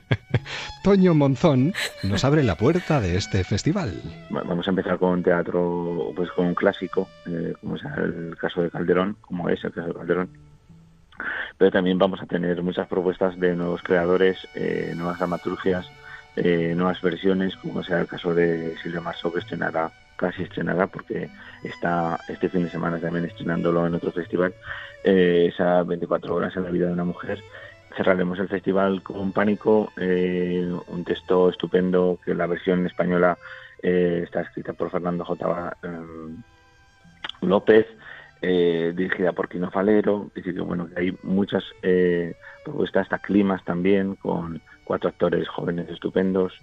Eh, hay propuestas aragonesas, como, será, como es el caso del Teatro del Temple, con La Vida Sueño, y también La Comedia de los Enredos, que está dirigida por Alberto Castillo Ferrer, que está en Caneta Lumba, eh, JJ, decir, que hay un- reparto eh, mm, muy extenso de Rafa Blancas, de actores aragoneses. Y por cierto que Ara Malikian está el día 8, ¿eh? Yo no voy a quitar esta, es que me encanta esta pieza además. Es maravillosa, pero también Sí. te digo que Ara Malikian es un auténtico espectáculo. Sí, sí, sí. Es y una además maravilla. consigue transmitir lo Hombre, que... tiene una Buah, energía. Sí. Tiene una energía que, bueno, para dejar al público eh, pasmado, en pie, dando palmas, Estasiado. totalmente. Bueno, seguimos la ruta. Venga, enlazamos, nos vamos a Santander porque hasta el 31 de agosto tenemos Festival Internacional de Santander, un festival que alcanza su edición número 66, programación que apuesta por acercar la música clásica al mayor número de personas, la línea artística de años anteriores, un punto de encuentro con la música, la danza, los artistas de diferentes entornos culturales, bueno, una programación con conciertos sinfónicos de primera línea. Jaime Martín es director artístico del certamen y sobre todo destacan los conciertos sinfónicos, pero hay más. Pues bueno, aparte de, de los conciertos sinfónicos, yo creo que es importante destacar la, la actuación que va a tener eh, el día 14, el lunes día 14, la Royal Philharmonic Orchestra de Londres, con su director titular eh, Charles Dutoit. Para mí Charles Dutoit es uno de los grandísimos directores y eh, con el programa que van a hacer, con las variaciones Enigma de Elgar, la obertura del Corsario de Berlioz y la Quinta Sinfonía de Beethoven, creo que es una combinación de, de música que todos conocemos como el Beethoven o música que no todo el mundo conoce pero que es fantástica como el como el Elgar. Eh, también vamos a tener ballets, vamos a tener también al final del festival eh, la Orquesta Sinfónica de Cincinnati con su director titular, vamos a tener un Requiem de Verdi, vamos, que tenemos eh, muchas propuestas para el público y otra cosa que es muy importante en el festival son los conciertos que hacemos por la región de Cantabria, que son eh, conciertos que llamamos ma- en marcos históricos. Tenemos 25 conciertos en 21 localidades de, de la región, especialmente dedicados a música barroca y grupos eh, especializados en música barroca. Ah, tenemos buena música y un poquito de viento también en la Magdalena en estos momentos. un poquito solo. ¿eh? Pero bueno, se nos ha hecho la boca agua escuchando Sí, la programación, sí, ¿eh? sí. Bueno, eh, ¿cambiamos de música? Muy bien. Venga, pues mira, a ver qué te, a ver qué te parece A este, ver. igual te gusta, ¿eh? Vamos a hablar de vértigo, pero no del vértigo que uno siente al mirar hacia el precipicio, sino de un vértigo que se convierte en deseo de volar. Un festival cercano hasta el punto de poder tomarte algo con los artistas o tenerlos tocando a tu lado. Eso no está nada mal, ¿eh?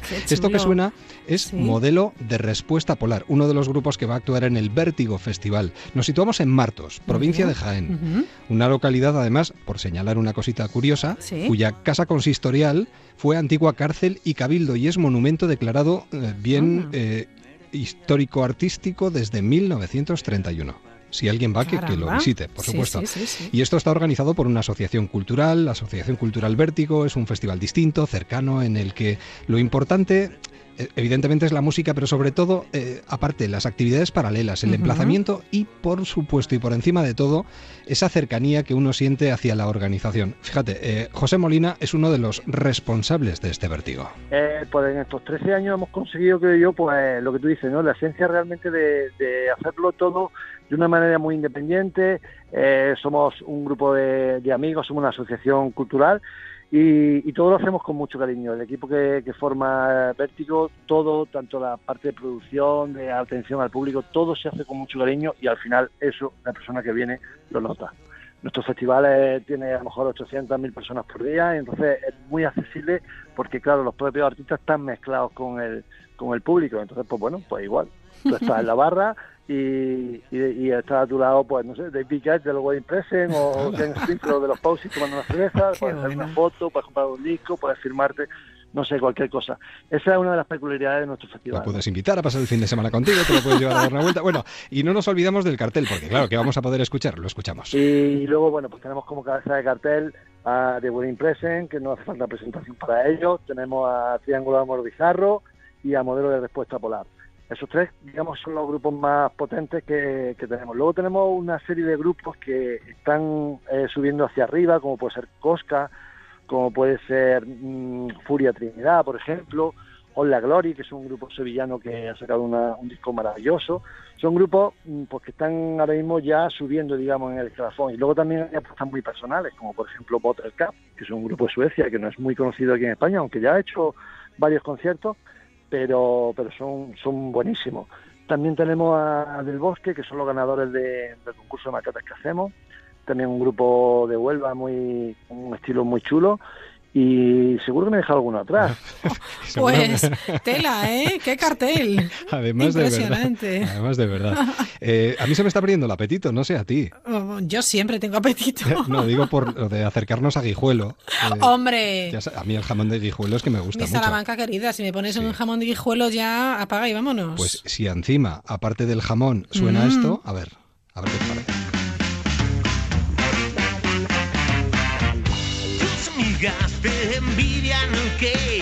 Un poquito de jamón, un poquito de ¡Oh, música. la velada perfecta! Sí, además es que tenemos que darle la bienvenida a un nuevo festival este verano. Mm, qué Por si bien, había oye, pocos, sí. se inaugura uno nuevo, Festival Guijuelo Rocks. ¿Qué te parece? Bueno, fantástico. Estos que suenan de fondo son The Grovin Flamingos, que van a estar. Nace el Guijuelo Rocks, un nuevo festival que se celebra mañana en la localidad salmantina, dentro de los actos festivos organizados por el ayuntamiento y que apuesta por las mejores bandas, eso sí, del panorama nacional.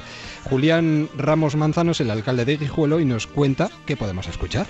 Bueno, yo creo que estos los cinco grupos que se presentan en esta edición empezarán el sábado desde las 9 de, la noche y estarán pues eh, durante el transcurso de toda la noche hasta bien metida ya eh, pues la noche en torno a las tres y media las 4 finalizará eh, lo que es toda esta sesión y contamos pues con grupos de, de primer nivel en este ámbito en este sentido bandas muy importantes muy conocidas en el panorama nacional como pueden ser los de Rubin Flamingos o José Luis Pardo Blues Band o Henry Robert y los míticos GTs, o de Soul Jacket, o Priscilla Van, algunos presentando pues eh, sus trabajos eh, casi eh, de manera, bien, vamos, en primera, en el primer sitio donde van a presentar parte de todos esos trabajos, ¿no? Así que encantados también de poder contar con ellos y de poder pasar esa magnífica velada el sábado. Con un poquito de jamón de Guijuelo, eso sí. ¿eh? O sea, o sea, si no, ¡Qué no vamos. planazo, Edu! ¡Qué planazo! Pues esto no es nada. Eh, por cierto, quedamos a medio camino tú y yo. A ti Sí. te viene bien y a mí también. Nos Sí, acercamos venga, al. Sella. ¡Oh!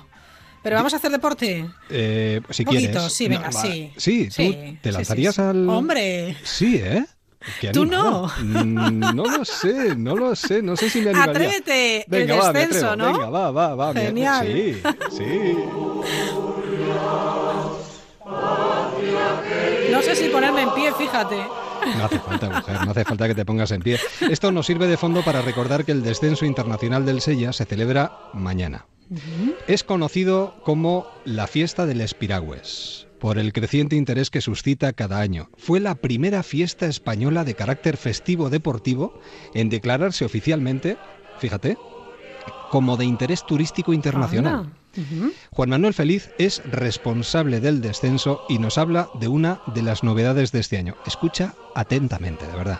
Bueno, siempre hay novedades. Este año el Sella está muy dedicado a- al olimpismo, porque se cumplen los 25 años de Barcelona 92 y porque siempre hubo mucha vinculación entre, por temas a veces casuales o de amistades, entre el Sella y los Juegos Olímpicos, ¿no?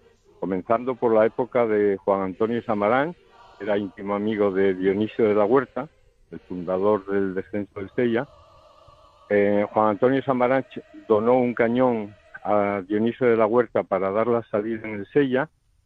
Eso fue en 1968, o sea que el año que viene hace 50 años. Y con ese cañón daremos la salida mañana también en el descenso del Sella, ¿no? Después de cantar el Asturias Patria Querida.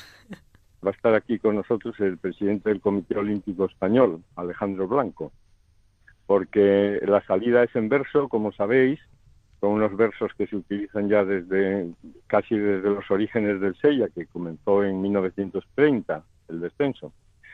Y, y este año ese pregón, esa salida en verso, corre a cargo de Saúl Cravioto, que es el piragüista español más Hombre. galardonado en Olimpiadas, con dos medallas de oro, una de plata y, y otra de bronce, un total de cuatro medallas olímpicas. Él va a dar la salida en verso, al final de la cual es el Asturias Patria Querida, y al final de la Asturias Patria Querida es el cañonazo que da la salida a 860 embarcaciones. ¿Me atrevo? Venga. Guarde el público silencio y escuche nuestra palabra. De orden de don Pelayo después de medir las aguas, presidiendo el dios Neptuno los actos de esta Olimpiada, con las novias, los tritones, el cañón, los centauros y piallas, nuevamente se autoriza en Arriondas la carrera de piraguas. Qué bonito, ¿eh? ¡Bravo! ¡Bravísimo, Uf, madre mía, qué escalofrío. bueno, yo creo que es un acontecimiento, un acontecimiento Hombre, precioso al que hay que acercarse. Sí, sí, sí. Bueno, yo no sé si nos queda tiempo para una cosita más. Una, una más, venga. Eh, entre los días 4 y 13 de agosto se celebra en el Palacio Miramar de San Sebastián, aquí cerquita de donde Muy estamos, bien, la edición número 24 del Salón Internacional del Esoterismo y las Terapias Naturales. sí, sí. De 11 a 2, de 5 a 9. Además, la inauguración ha sido esta mañana, A las 12 de la mañana, con una ceremonia de purificación y bendición. ¿Sabes quién la ha hecho? ¿Quién? Los monjes tibetanos del monasterio de Tawán. Anda. Casi nada. Sandra González es una de las organizadoras. Invitaría a todos que pasen, que van a encontrar, hay para todos los gustos, hay conferencias muy variadas, tienen los mismos stands donde pueden encontrar desde hacerse una fotografía del aura para ver cómo está su energía, desde los monjes que también van a estar haciendo, pasando consulta todos esos días, van a hacer iniciaciones, purificaciones, van a tener ahí un stand y pueden hablar con ellos. Y muchos profesionales que creo que es interesante que los conozcan. Pues que se acerquen. Y se nos quedan muchas cosas en el tintero. Uf, pues ya las iremos contando, ¿eh? Porque, uf, y cada vez hay más, más festivales. Nos alegramos un montón que todos los ayuntamientos, asociaciones, colectivos apuesten por este tipo de actividades culturales, que es eh, efectivamente lo que nos da ese valor también y vamos a disfrutarlo a tope.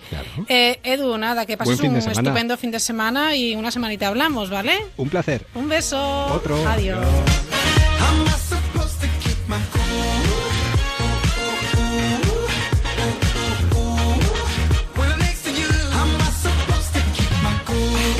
Fresh and so clean, try and get a vibe but keep it low key. I said don't worry, them drinks is on me. And how to keep cool when this chick is so real. Yeah, blowing off the meter. Repeat to myself, keep cold when you meet her. Don't need to get drunk to talk, but what that juice in your trunk. How am I supposed to keep my cool? Come on.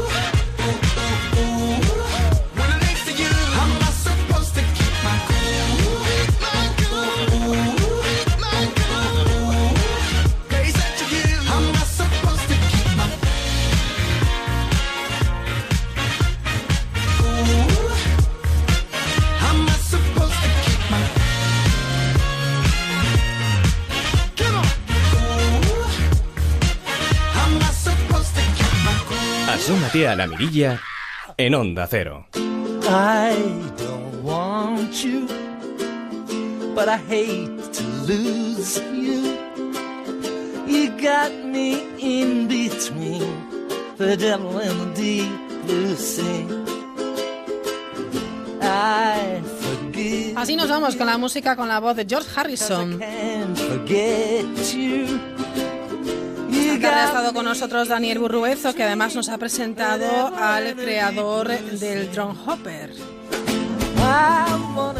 Pablo Flores, con el que hemos charlado. También hemos charlado un ratito con Manuel Ferrer, el presidente de los Cobeiros, de Vilamartín, de Valdeorras. Ha estado con nosotros nuestra compañera Ángeles San Luis, hablando del crucero Canarias. El gran Jordi González, con los talentos. Por supuesto, Yáñez. A todos ellos gracias, han hecho posible este programa también en la producción técnica Ángel Mosquera y Jorge Zamorano.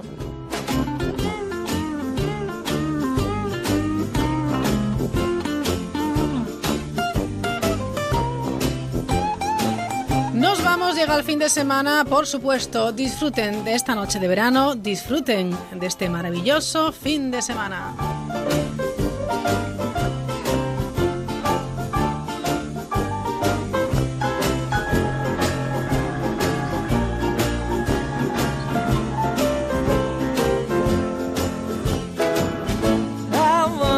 cross you off my list. But when you come knocking at my door, fate seems to give my heart a twist, and I come.